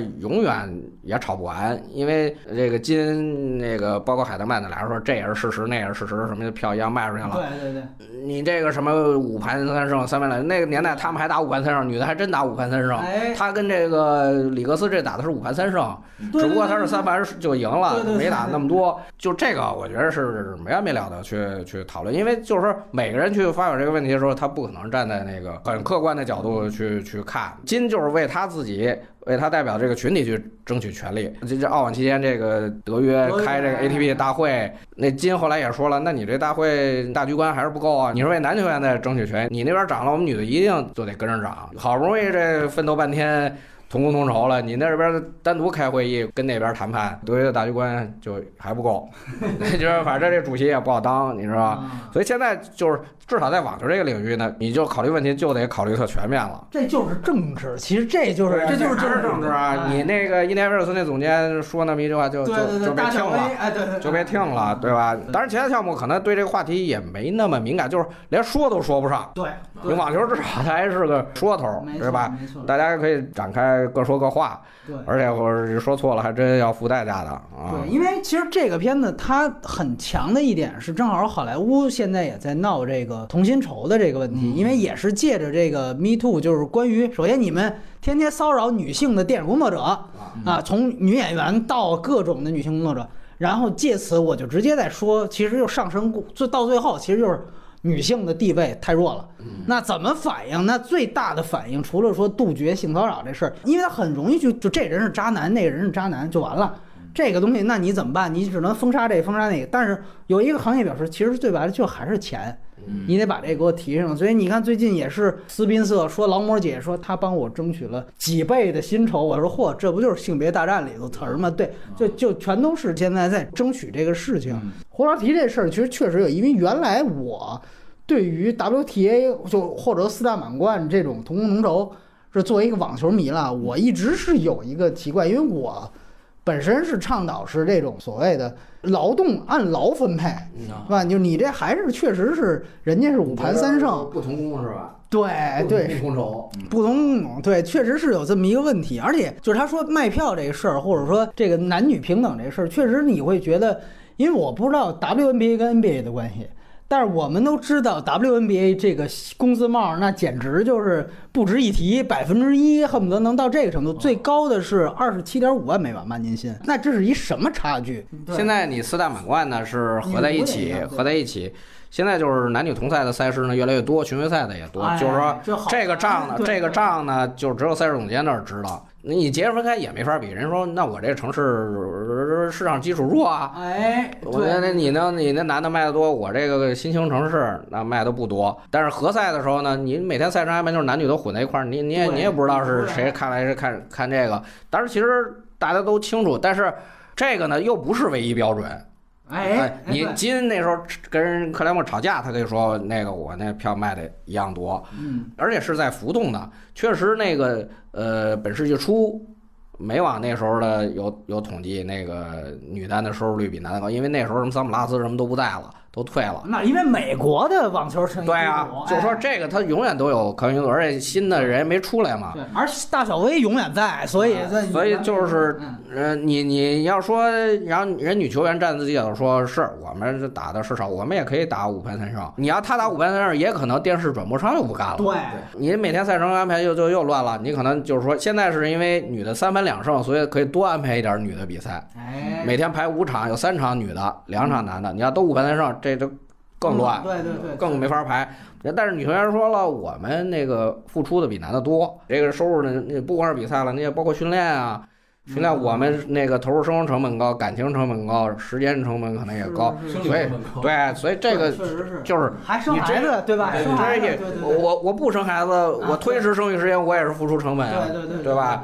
所以就是就是这个永远是一笔糊涂账，所以还是那个打一场性别大战，然后就一笔勾销这事儿，就别再讨论了。对，说白了，实际上你这回我们再回去说电影一句，他其实把最后把这事儿作为一个所有的解决点，其实是把这事简单化了，嗯就是干脆我们就把所有东西压在这儿，对吧？年代可能就是越激进的年代，就越用简单的方式去解决，简单粗暴，完了，对一刀切，这事儿咱就不说了啊对啊。对对对对。然后另外一个就是我个人比较感兴趣的啊，您刚才也提到，就是说其实现在如果再进行这种性别大战，应该说就是女性球员胜率是会更低的，是吧？以现在这种网球的角度，甚至几乎不可能赢。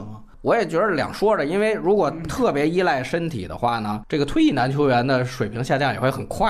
啊就是因为啊，你啊，他会加上，因为他的他的身体在职业生涯期间消耗的会很大，然后他五岁现在是找是谁？五迈凯罗，麦凯那罗，麦克罗，你让战威廉姆斯，对，那应该是。你就把那个这两个影片合在一块儿就行了，伯格、麦克罗，然后星别大战，就就就合一块儿，那就是七日地狱？对，就就跨时空了。嗯，当然，因为有了这个，我觉着现在年代呢，可能大家考虑问题角度也会更多了，因为你毕竟过来了，对吧？因为那时候的表演赛和巡回赛其实界限也都不是太清楚呢，因为那个比赛也不知道办了今年没明年的啊。而且你看，他 WA 刚成立的时候人数其实也很少，能参加比赛，他你说那就八九个人，啊，八九个人其实就就打几场也就完了对，啊有。点像您这经常参加的，业余比赛 就是业余比赛嘛，就就仅仅是你你那个所谓公开赛年代以前，大家都是业余球员，这一步一步到现在越来越越规划，完了嗯职业化程度越来越高。现在在打性别大战，你小威他们也也打过，一直输的。就是打退役的哦啊，退役，当然那人没那么大了，岁数没那么大，没五十五，可能三十多、四十多。打的是谁？你还记得吗？是小威打的是吗啊，？那人儿也没名儿，是个老烟枪吧，可能最高也就排七八百的样子啊。但是小威那时候呢，也没现在这么厉害，所以这个东西你永远就也也说不清楚啊。小威倒是一直在说他年少的时候跟罗迪克打，是在就是十几岁的时候是赢过罗迪克跟萨芬，因为就是男孩儿发育 发育晚嘛，对，你那咱俩岁数其实差不多啊对对啊，，那所以就是说，所以以会弄得罗迪克是不太好意思嘛，就是说一个年龄组的，一个年龄组 六比一还是六比二了，对，我操挺惨哎对，啊，所以这这个这种，反正因为我觉得照现在的发展方式看的话，很多职业男球员之后可能到元老组的时候就变轮椅网球了，你知道吗？身体损害太大了。你看这今年这个伤病嘛，啊，大家这德约应该也动手术了啊，，所以都都挨刀了。里格斯就已经算那个全身而退，健康网球，健康啊，都，你知道吗？啊不用老外就医。那个年代，从某种角度说也一去不复返了，打法也变了，各方面都变了。你这个现在的元老赛，你看单打都已经很少了，对对对对对，就全是刷的，就是就身体都已经不行了，对对过过度透支，明白啊。然后，另外，就像这种表演赛，您觉得还有没有可能？觉得最近一个比较大噱头就是费纳同体这拉沃尔杯了吧，算是。所以，然后之前我记得费纳也都是费纳，费纳搞过一个场地之王。对那个我看过那个是比较好，哎那个是是马洛卡旅游局弄的吧？就是对对对，红土一半儿，然后草地一半儿，对啊，换着场地打对对对。啊。但是这种呢，我觉得其实还可以再弄，它变成一次性的了。我觉得其实还可以的，但是现在这主要问题就是时间。拉奥杯也算一个比较好的创意吧，而且呢，因为有那费德勒在里头，操作起来都给面子，比较好办。他那个金的老公其实后来办过一 WTT 哦拉里金，拉里金啊，拉里金拉奥杯，看看，我觉得今年可能也很难达到去年那种效果了吧？去年效果是这样，也因为首届吧，对，新鲜劲儿新鲜劲儿也在，加上费纳合体，嗯你这一年比一年老，你那个 纳达尔是不是还能来打？您刚才提到说场地之王这也一样，就是费纳，因为他那强项太明显又不一样。嗯，你说德约跟穆雷，他就不好搞场地之王，对吧？谁站在红土那儿都不合适。费纳好嘛，就是差异性对对够大，除了是俩男的之外，没什么一样的。对对，啊但是都是欧洲队的，所以就能合。体哎，对，啊，是他合体嘛，就是因为站一边了。对对你要从比赛质量，他们那个双打呢也一般，哎，但是就是因为就有生之年系列嘛，就是大家那么多年就觉得可能没机会看上了。因为平常他们俩也不会配了。对，那咱们直接就就直接博格麦肯罗。啊哎，我想想两位怎么看这个事儿？卡斯是刚看完，哎，趁热乎赶紧，哎，就是这个片儿，如果让我打分的话，我应该会打到七到七点五了。我觉得这个片子还是要比这个性别大战要好看的。它对于我个人那种情感的反射啊，我觉得更像是黑天鹅。就是其实伯格跟麦肯罗两个人，他电影里想表达的是这两个人性格上，我觉得很像的。哎，他是想表达这两个人性格很像的，只不过说你在表层的冰与火之下，对对对其实啊，其实都差不多是啊。压抑还是不压抑，通过什么方式压抑，通过方什么方式去展现。我觉得这个就很像《黑天鹅》娜塔莉波曼里边那个他的那种双重人格的那种感觉。对就他好像就把这个娜塔莉波曼那双重人格分别放到两个人的这种精神层面上去来拍这个电影了。因为我可能不太注重，就是可能刚才波米跟胡老师说的。在比赛场上对于球员心理这个刻画，怎么让电影化的方式来呈现出来？这运动电影化呈现。啊，运动电影化呈现这个我可能不是很在乎，反而我是觉得他很好的就通过倒叙、插叙的方式，他把两个人的这种心路，他们怎么走到今天的这样的一个很好的给呈现出来，就是刻画人物内心刻画的很细，就是他基本上就是其实是在讲这个人物内心怎么走到一九八零年那场博格大战麦肯罗的那场比赛里边的。但是这个电影也有明显的缺点，就是因为他北欧拍的嘛，我觉得他瑞典拍就是那博格老家拍的。对对对，我觉得他有点太偏。博博格了博格那篇了，就以至于麦肯罗完全成了陪衬了。只是最后字幕给大家介绍一下，八一年他输给就是二十六岁的年纪就退役了，他只是就说了这么浅浅的带了一句，因为这典型其实是一个瑞典影片，说它是英语片都不准确大量的出现瑞典，它是瑞典语占多。你就想想看，咱们这儿拍一个孙杨大战朴泰桓，你想想朴泰桓能出现什么形象，你就想想这里边你就明白了。哎，啊，对对对对，但是其实我是想看到比较均衡的，对对对这两个人的这种处理，你不能说重这头然后轻那头，可能这是这电影的最大问题。就目前观观感这么多，但是因为他对人物的这种心理描写刻画的太细了，所以我更倾向于这部电影对我更倾向于这部电影而大过这个性别之战啊。哎，我就正好那反过来给你这六点五，就博格这个六点五，因为就是你说的那个刻画，你只不过就是。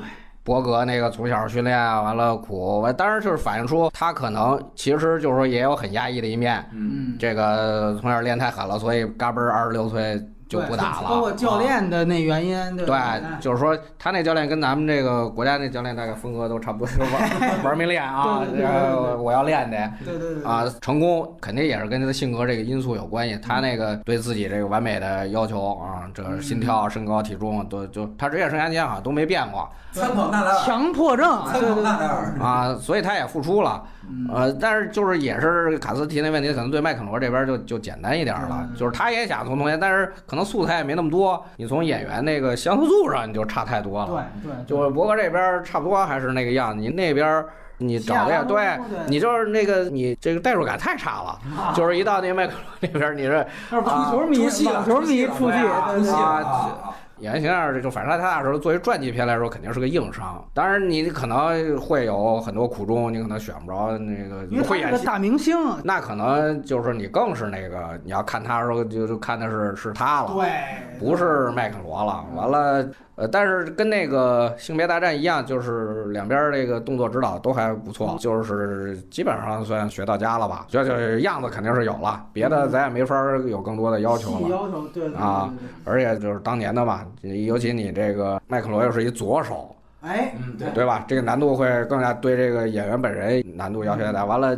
伯格那反手就那样，就是说他动作上个性化都比较强的两个人。反正对那个超级抢七呢，也基本上还原，因为就是只是为了还是强调伯格可能就最后一战露脸。你要换成中立的视角或者麦克罗的视角，那可能就是说第二年那场了，对啊对对对吧？啊，或者说你中立场两年都说说，对对吧？也可能就是因为那个超级抢七呢，可能大家印象太深了，反正所以那个场景呢，它大概每分扣都比较细，反正对对，咣咣咣。但是也是说回去，反正那时候的球就是两三分儿，反正就就解决问题了。我个人是觉得，就是这片儿呢，就他的整个最后对于那场对战的视觉化呈现太糟糕了。就是我其实有一观点，就是说，如果你是转播机位，然后加上高光剪辑，那我为什么不直接看找那集锦就完了？顶多它模糊一点，就是说白了就是这么一个，就是体育本身如果刺激的话，那要电影干什么？就这个东西，我一定是考量一个体育电影的一个东西。刚才其实卡斯提到《黑天鹅》，我不知道您二位看没看过这个《极速风流》，就是是讲 F 一，里尼基劳达和亨特那个片子，无论你看不看 F 一，那个真的是所有双主的最佳模板。就你可以这样说，就伯格麦肯罗他的所有设计模仿的是那个电影。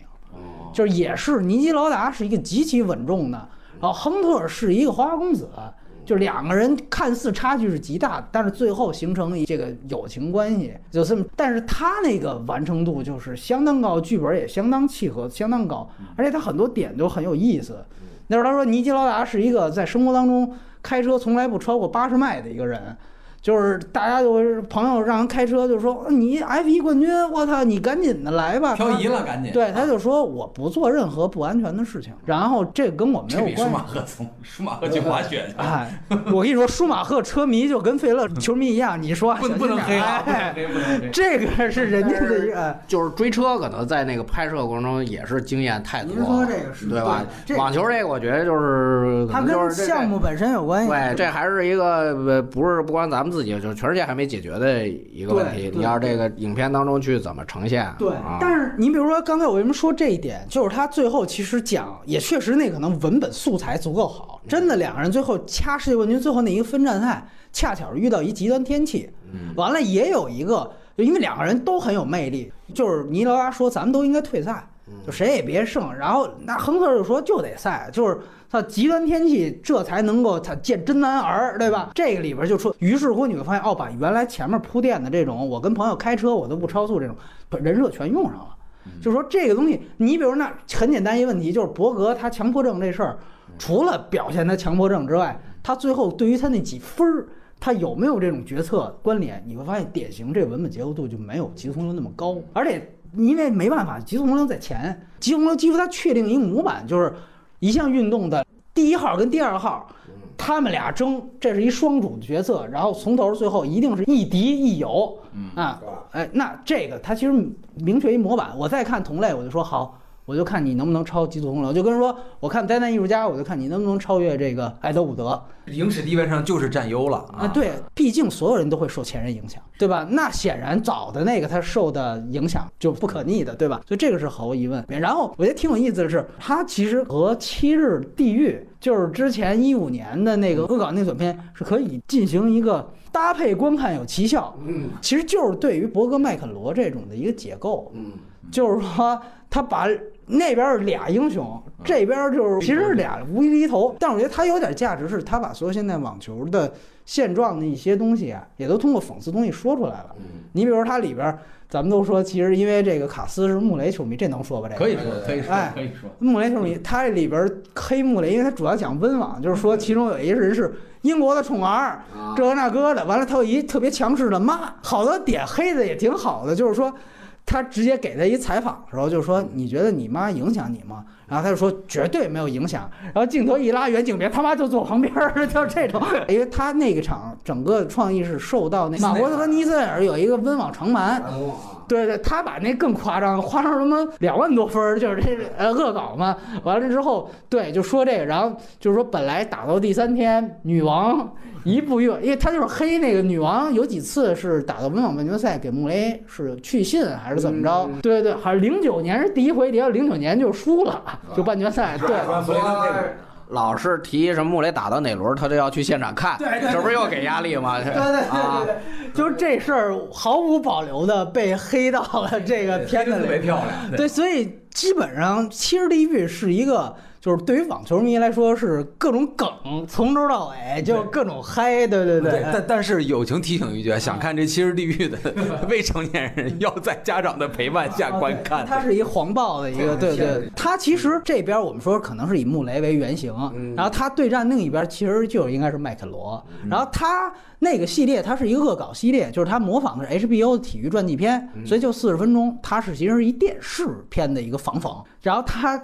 就特别有意思，就是小威和麦肯罗本人就都来这片子里边，就是一本正经的胡说八道，就属于就是哎，我谈这个里边虚构的这人物，他怎怎样怎样怎样怎样，他当年做了什么什么，他当对对，就当一个体育正经片在那儿一本正经的在那儿胡说八道，这个你也觉得你要认识这批老脸，你感觉这特有意思，就是他们在那儿嘚比，他们后来还就这整个团队还做了一个是去年的片子，叫《环药房自行车赛》。插的就是这个阿姆斯特朗，完了之后，他里边也是虚构了一个。他说这个事儿怎么被曝光的？就是有一个神秘人，最后他说也是恶搞媒体，就是说媒体给神秘人一般这儿都是，就等于是有一顶光，这面部看不见。完了结果正好那天那灯歪了，结果那个一看就让大家故意看见那个演员就是阿姆斯特朗本人。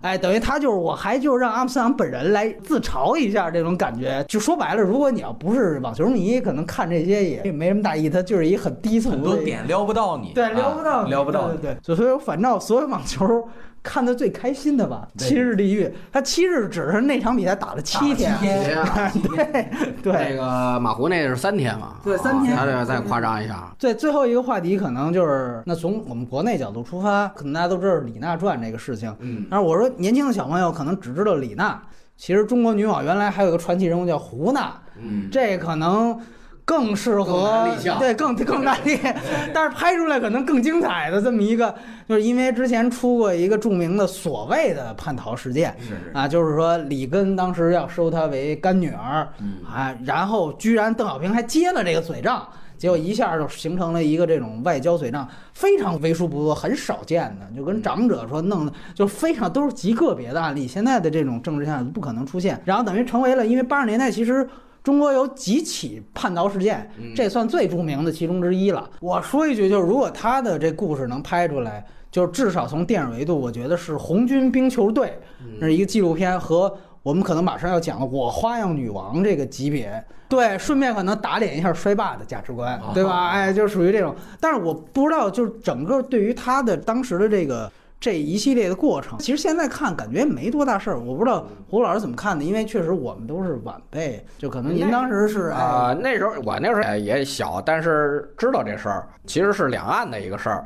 两岸的一个事儿，随着这种关系呢也不断变化，其实大家对这个事儿，因为官方是没有定性过是说叛逃啊，只是说那民间呢，反正有有这么一个说法，但是因为最后其实是不了了之，嗯。但是是当时中美两国的文化活动好像暂停了一段时间，仨月，对对，因为这事儿，你你说仨月嘛，其实也没多长，但是那时候比较僵在这儿，对。因为那时候最后胡娜提的是政治避难哎对啊，提的是政治避难呢，这个就比较严重了。但是他也因为有别人教唆嘛，其实你小孩儿他也不知道那么多，但是他那时候想打职业网球，你那时候要留在国内发展的这种机会会很少，因因为我我听说那个时候一来是在他叛逃那几年的奥运会还没有网球项目，嗯。然后二来是咱们当时的队儿是不允许大家去打巡回赛和大满贯，对对对因为对他就是比较早，你说里根那事儿，因为他去打了白宫杯，对，他拿了冠军啊，哎因为那是个青少年的比赛，见过他跟同期的青少年，知道他已经打得很好了。他那时候国内其实没什么对手了。这种经历呢，在后来的咱们这些网上其实反而比较少啊，因为就是你在那个年代有机会走出去，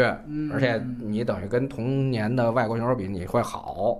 后来出去的是都觉得不行，不会打击信心，反而嗯干脆就留在国内打就完了。所以他有这么一个对比，完了那时候后来又反正台湾马协那边也看上了。就是反正那么一运作，完了形成了外交事件，就啊，他等于也有他个性的原因，他属于胆儿比较大的。他要生在美国，他可能就是金夫人了，对吧？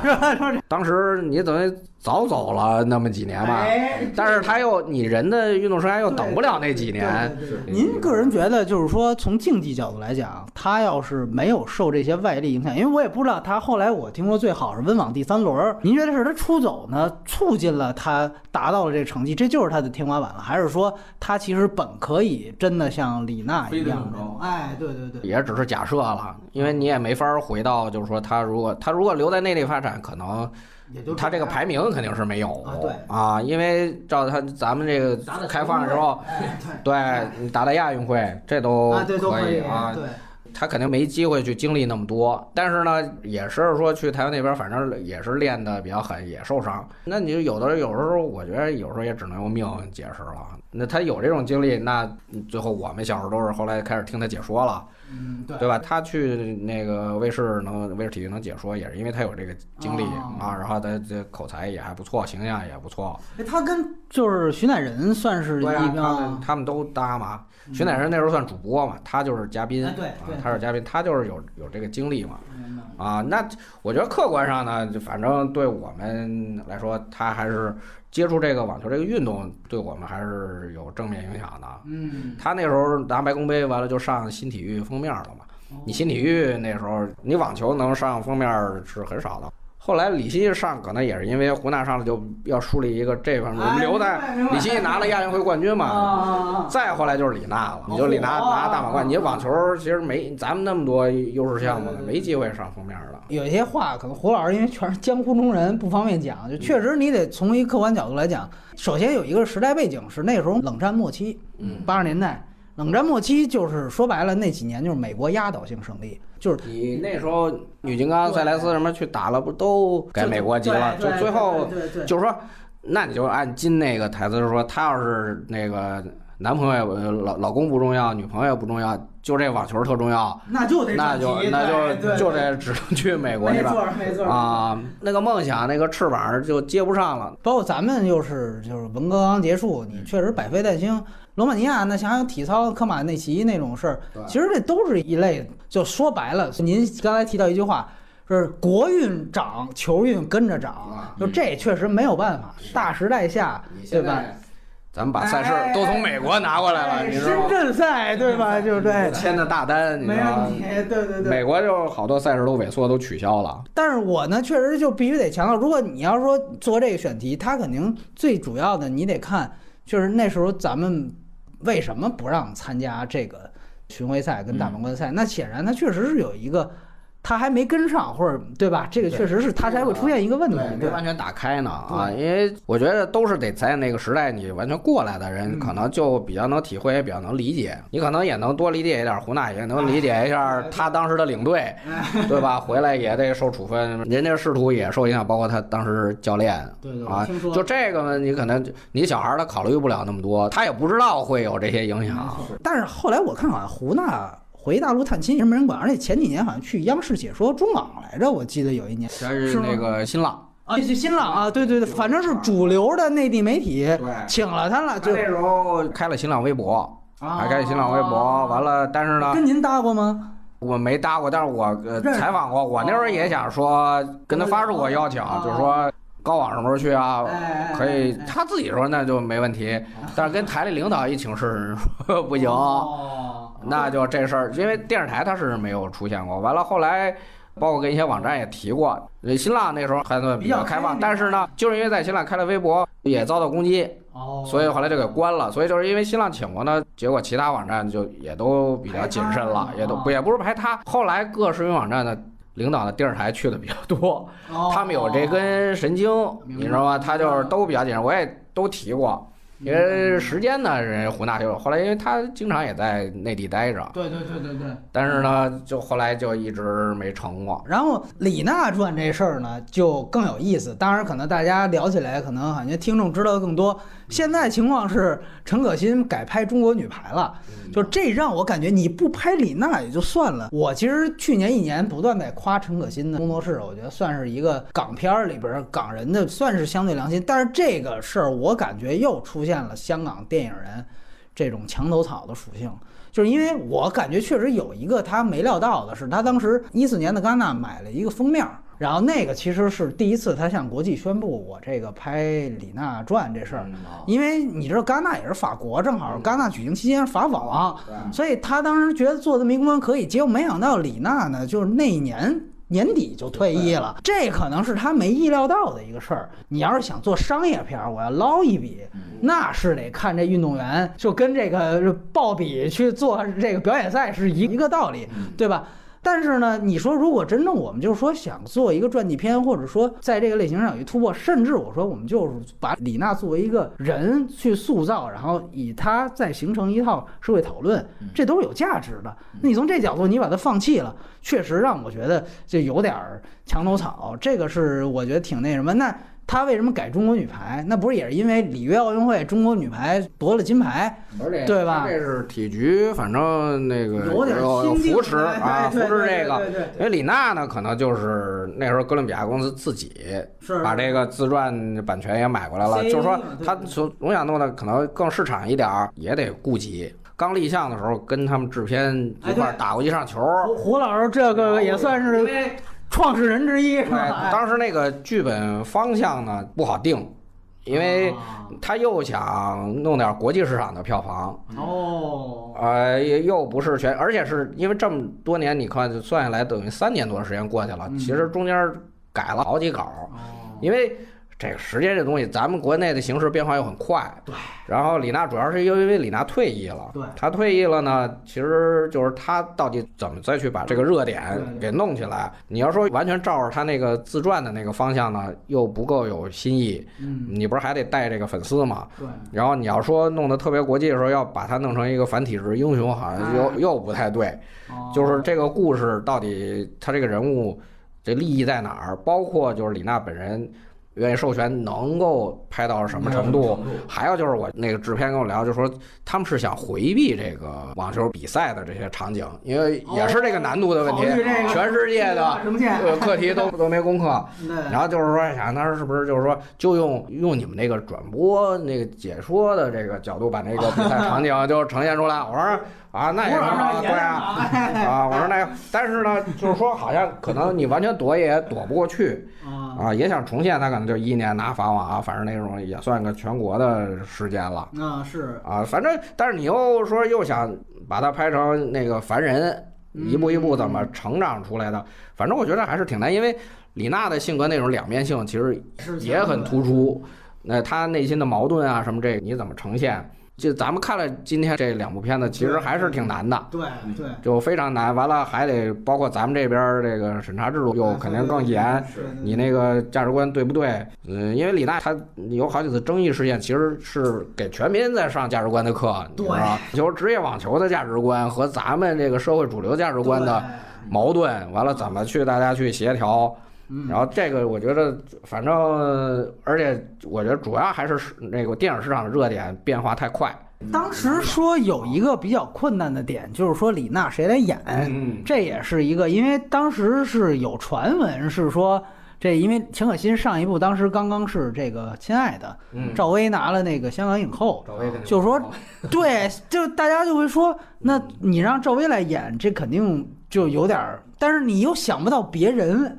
所以这个确实你是一个，就后来他们我听说陈可辛有想过。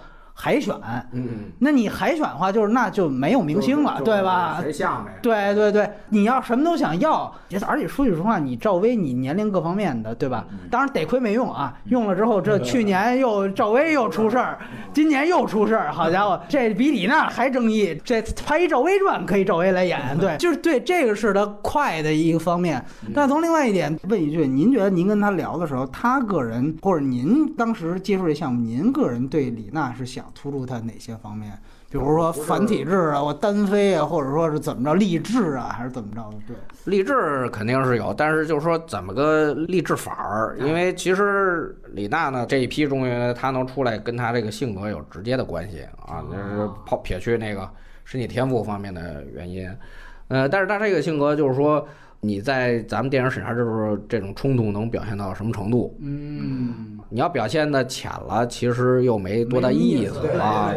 你说人陈可辛对这个电影品质也还是有要求的，但是他也已经熟悉内地这个你应该怎么个游戏规则。嗯啊，所以我觉得也挺棘手的。最后其实他们那个主要是剧本也定不下，女主角是一回事儿，但是你剧本老定不下来，就是。最大的问题了，完了，现在因为你陈可辛在内地也算炙手可热了吧？其实搁在他案头的项目也挺多的了。现在那就你最后李娜并不是一个那么好操作的，就是说李娜现在广告不会缺。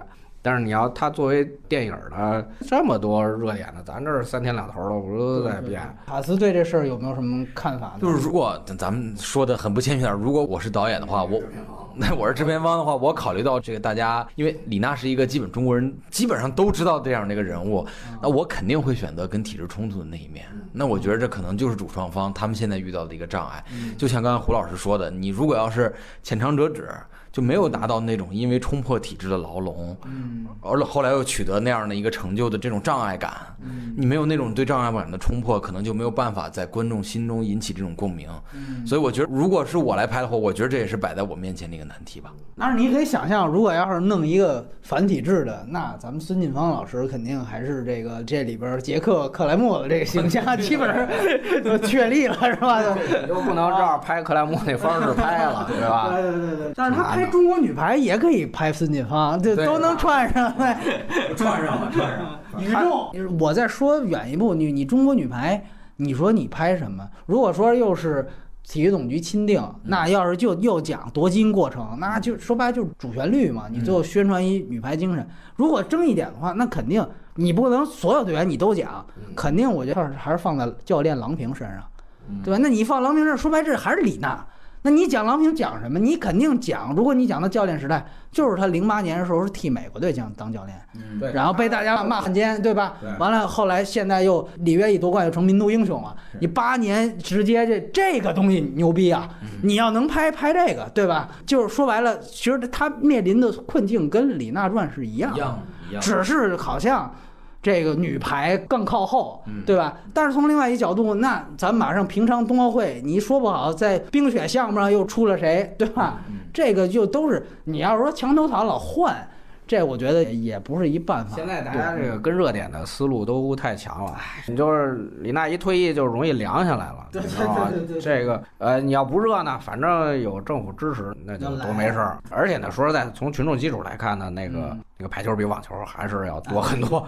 对，娜姐粉丝是两千多万，这就是不是都能转化为票房，就很难说。那您个人觉得，就是从网球这项目来讲，基本上咱们国内也就没什么能拍的。对，体育里头就网球本来就难度就大，然后李娜这个她人物我觉得是没有问题啊，，就是人物传记，人物传记片难点在咱们就是说，它这个可能就更像人物传记片，那个《性别大战》是事件对传记对对啊，对，俩呢，就是还是一个就是取舍的问题嘛，你到底截哪段儿？嗯，你是要从小呢？那时候那制片连这个都还，因为剧本没定，就是说哦都是到底是怎么拍。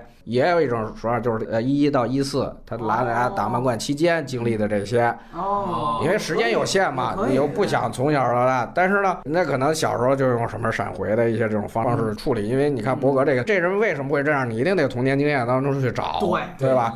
你截，对你去截也截不干净，反正就是还是得涉及，而且因为他。李娜成长那个年代正好也是中国，你等于就赶上改革开放这些年，那个变化就很多。他个人家庭上有变化，完了咱们社会的变化也很多。呃，陈可辛肯定是想照着那个中国合伙人那种路子，就是能把这个时代背景能反映出来。而且价值观是这主流，但是李娜这可能就那那合伙人那个，他肯定最后你说是根据那几个人改，其实改动也很大了，有好多就都抹去了。嗯，他和中国合伙人可以仨人之间互相找补。李娜这个我觉得就是更难，我觉得就是剧本儿比这娜姐这个独自上场这个个人传记要难很多了。就是你书，我觉得还是比较简单的，而且它这个载体不一样嘛，你电影这个这个载体更大众一些。包括他退役之后，独自上场他还没退役嘛，对对对，那还有大概两年的这个职业生涯，反正都给都给填上。这包括就是说，嗯，别以为就是我翻拍他的书，就是还要增添新的东西，就是也容易弄成那个含量很大，但是难以取舍。啊，明白，就什完了么都说，什么完了，对，完了，那你到底那个立场在哪儿？尤其是咱们国家那个球迷们，你说的娜姐两千多万粉丝，他也，咱们国的网球迷都到不了那个数。我说就是说，按美国那标准啊，就是一一礼拜得打一次球的。对所以对他对李娜的也理解不到程度，他老拿那乒乓球、羽毛球那种对啊，咱去年罚完你就是世界冠军了，你世界冠军你怎么出去还老输球啊？嗯，那那个压力好多都是他对项目本身规律不那么了解所带来的，但是这个你都自自杀了，对，所以你就是说李娜有很大一部分精力，他得去承担去解释这些事情。哎，你看，这就是很好的，这个都已经探讨出大体方向了，是对，吧？剧本已经可以由包儿写哎，对对对包儿可以。写剧本。那时候都聊过这这些，包包括像南方澳网之后，又把他全运会的那个耳光门那个事儿又给牵扯出来了。完了，那是以讹传讹嘛，其实是一个有好多都是对。用在这儿解释这些事情。对对对啊对对，就这些，它会不会成为？因为你其实背后，它其实讲的就其实是是一个上升到社会性，嗯就是还是最后面临一个说白了就是愚昧大众嘛，嗯就其实是这么一个问题。那你这个的话讲深了，观众不高兴啊。就是因为咱们的在这种这个社会发展过程当中，其实因为你这个价值观错乱嘛，对，价值观错乱的时候，你对一个事情的判断，您说不清楚啊。这个价值观本身是在变，但每个人走的这个进度不一样。咱们的社会就是缺乏共识的一个社会，对对对对什么问题其实都都没有共识。对。原来是说是假共识，嗯，现在是彻底没共识了对对啊，。从他的这个事儿来讲，就是这样，就是说，说白了，胡老师提到这个东西，世界冠军这种，说白就是拿他当民族英雄。嗯，就是如果现在我们的很多人还在大量的，你包括你，如果你拍中国女排，你要是这么拍，你其实还是在强化这个在我看来落后的价值价值观啊，就是说，你别再把，尤其是网球运动，它是一高度商业化跟职业化的运动，你把它挂接跟民族英雄挂接，这个就就本身这是一个理解障碍问题。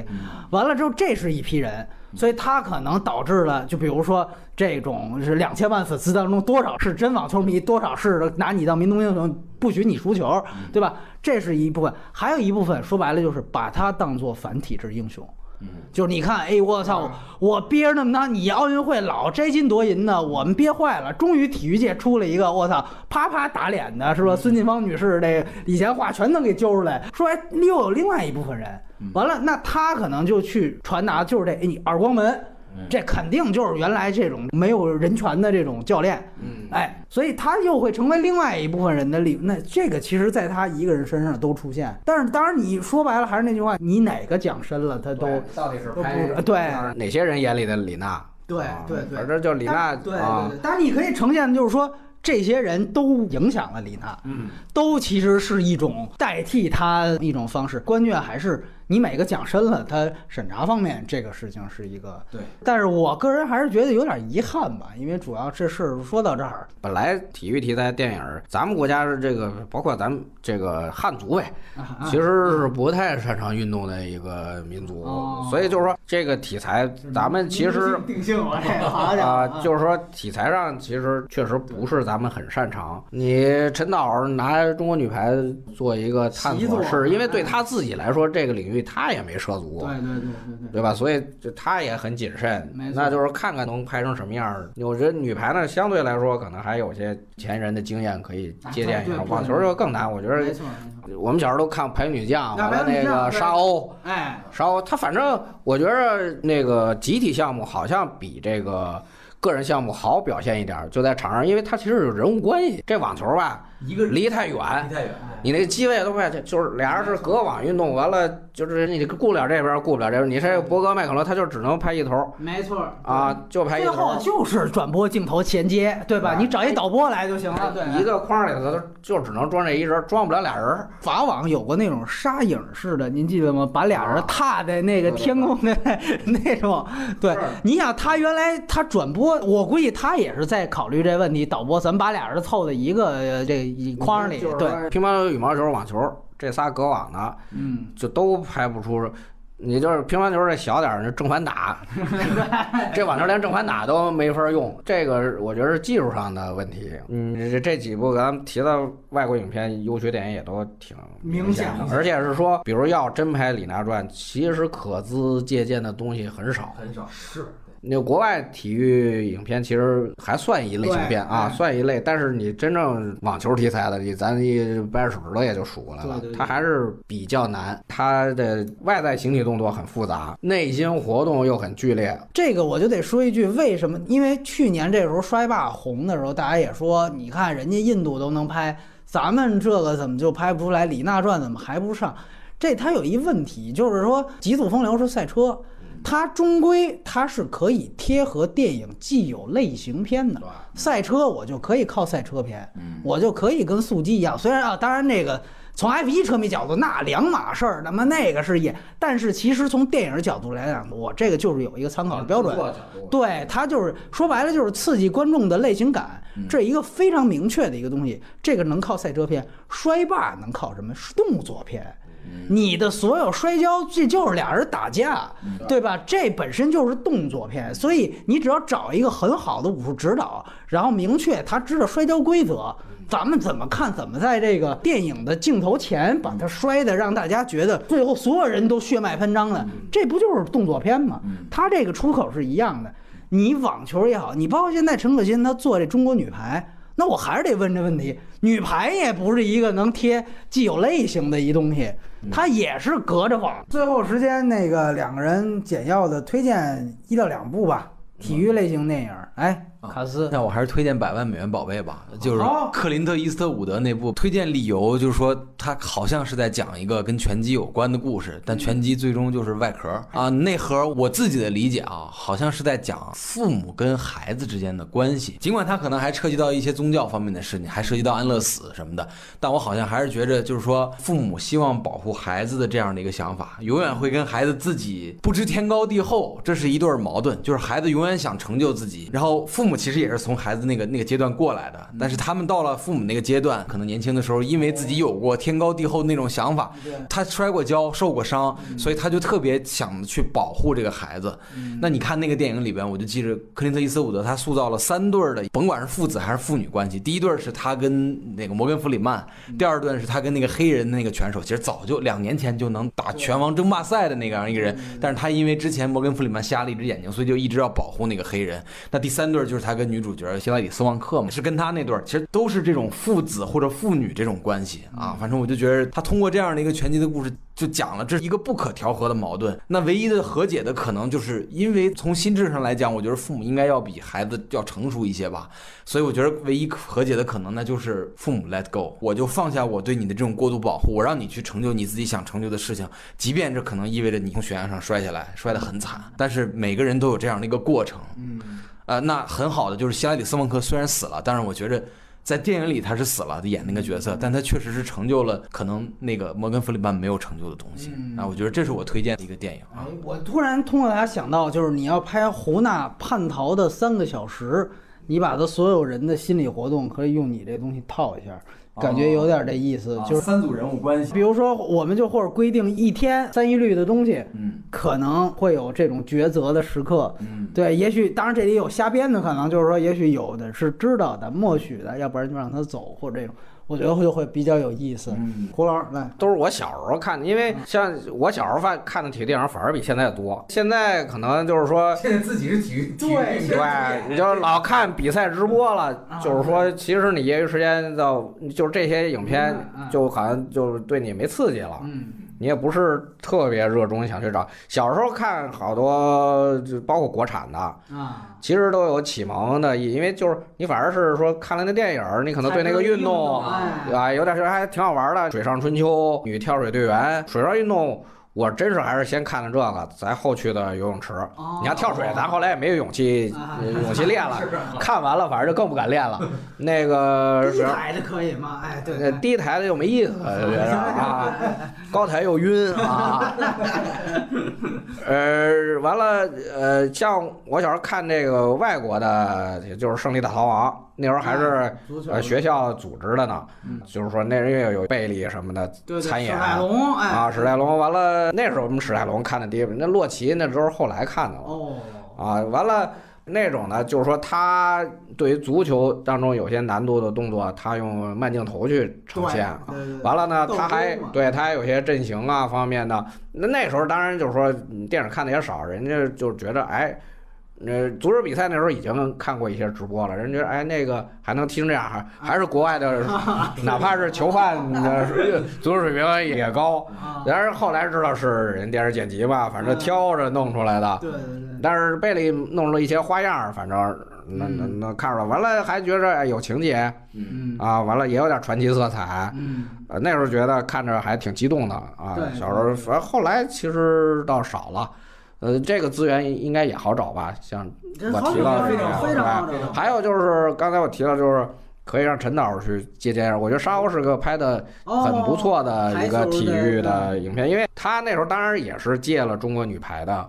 对，那时候刚拿世界冠军的热潮，那时候拍摄周期其实比现在长，而且呢，他其实写的这个沙鸥这个队员呢，也不是说马上就成长为世界冠军，其实还是嗯。拍改革开放，其实是运动员怎么从那个专业体制下，后来他变成能那个走出国门，各种不适应，完了运动员面临的压力挑战，他对排球比赛场景的呈现，我觉得也还好，因为他那看那个是在日本那电视剧《排球女将》之前，也可能因为小时候看的少，反正我觉得就还比较立得住的。那时候电影导演已经开始注意刻画人物了，他其实你看他叫沙，他只是盯准一个人。在写啊，就是虽然是说是集体项目，这沙鸥确实是他导演是张暖心，是中国第四代最有名的导演之一。哎，这这我们一般看过，对，就《北京泥枣》，啊北京泥早哎，还有《青春记》，哎，这是他。对，那两个可能相对完成度更高，但确实这个导演本身，像您提到的，他已经开始注重人物本身。对，这女导演吧，要是。对对对，我记得当时本身就是说有一个什么粉碎四人帮的一个背景。那个跨度其实跟这个性别日战，其实那个时代背景上，七十年代初，完了一直到八十年代初，它是这么一个跨度，讲一个人在，也就是一个人其实青春期的一个成长，完了咱们国家呃经历了很大的变化。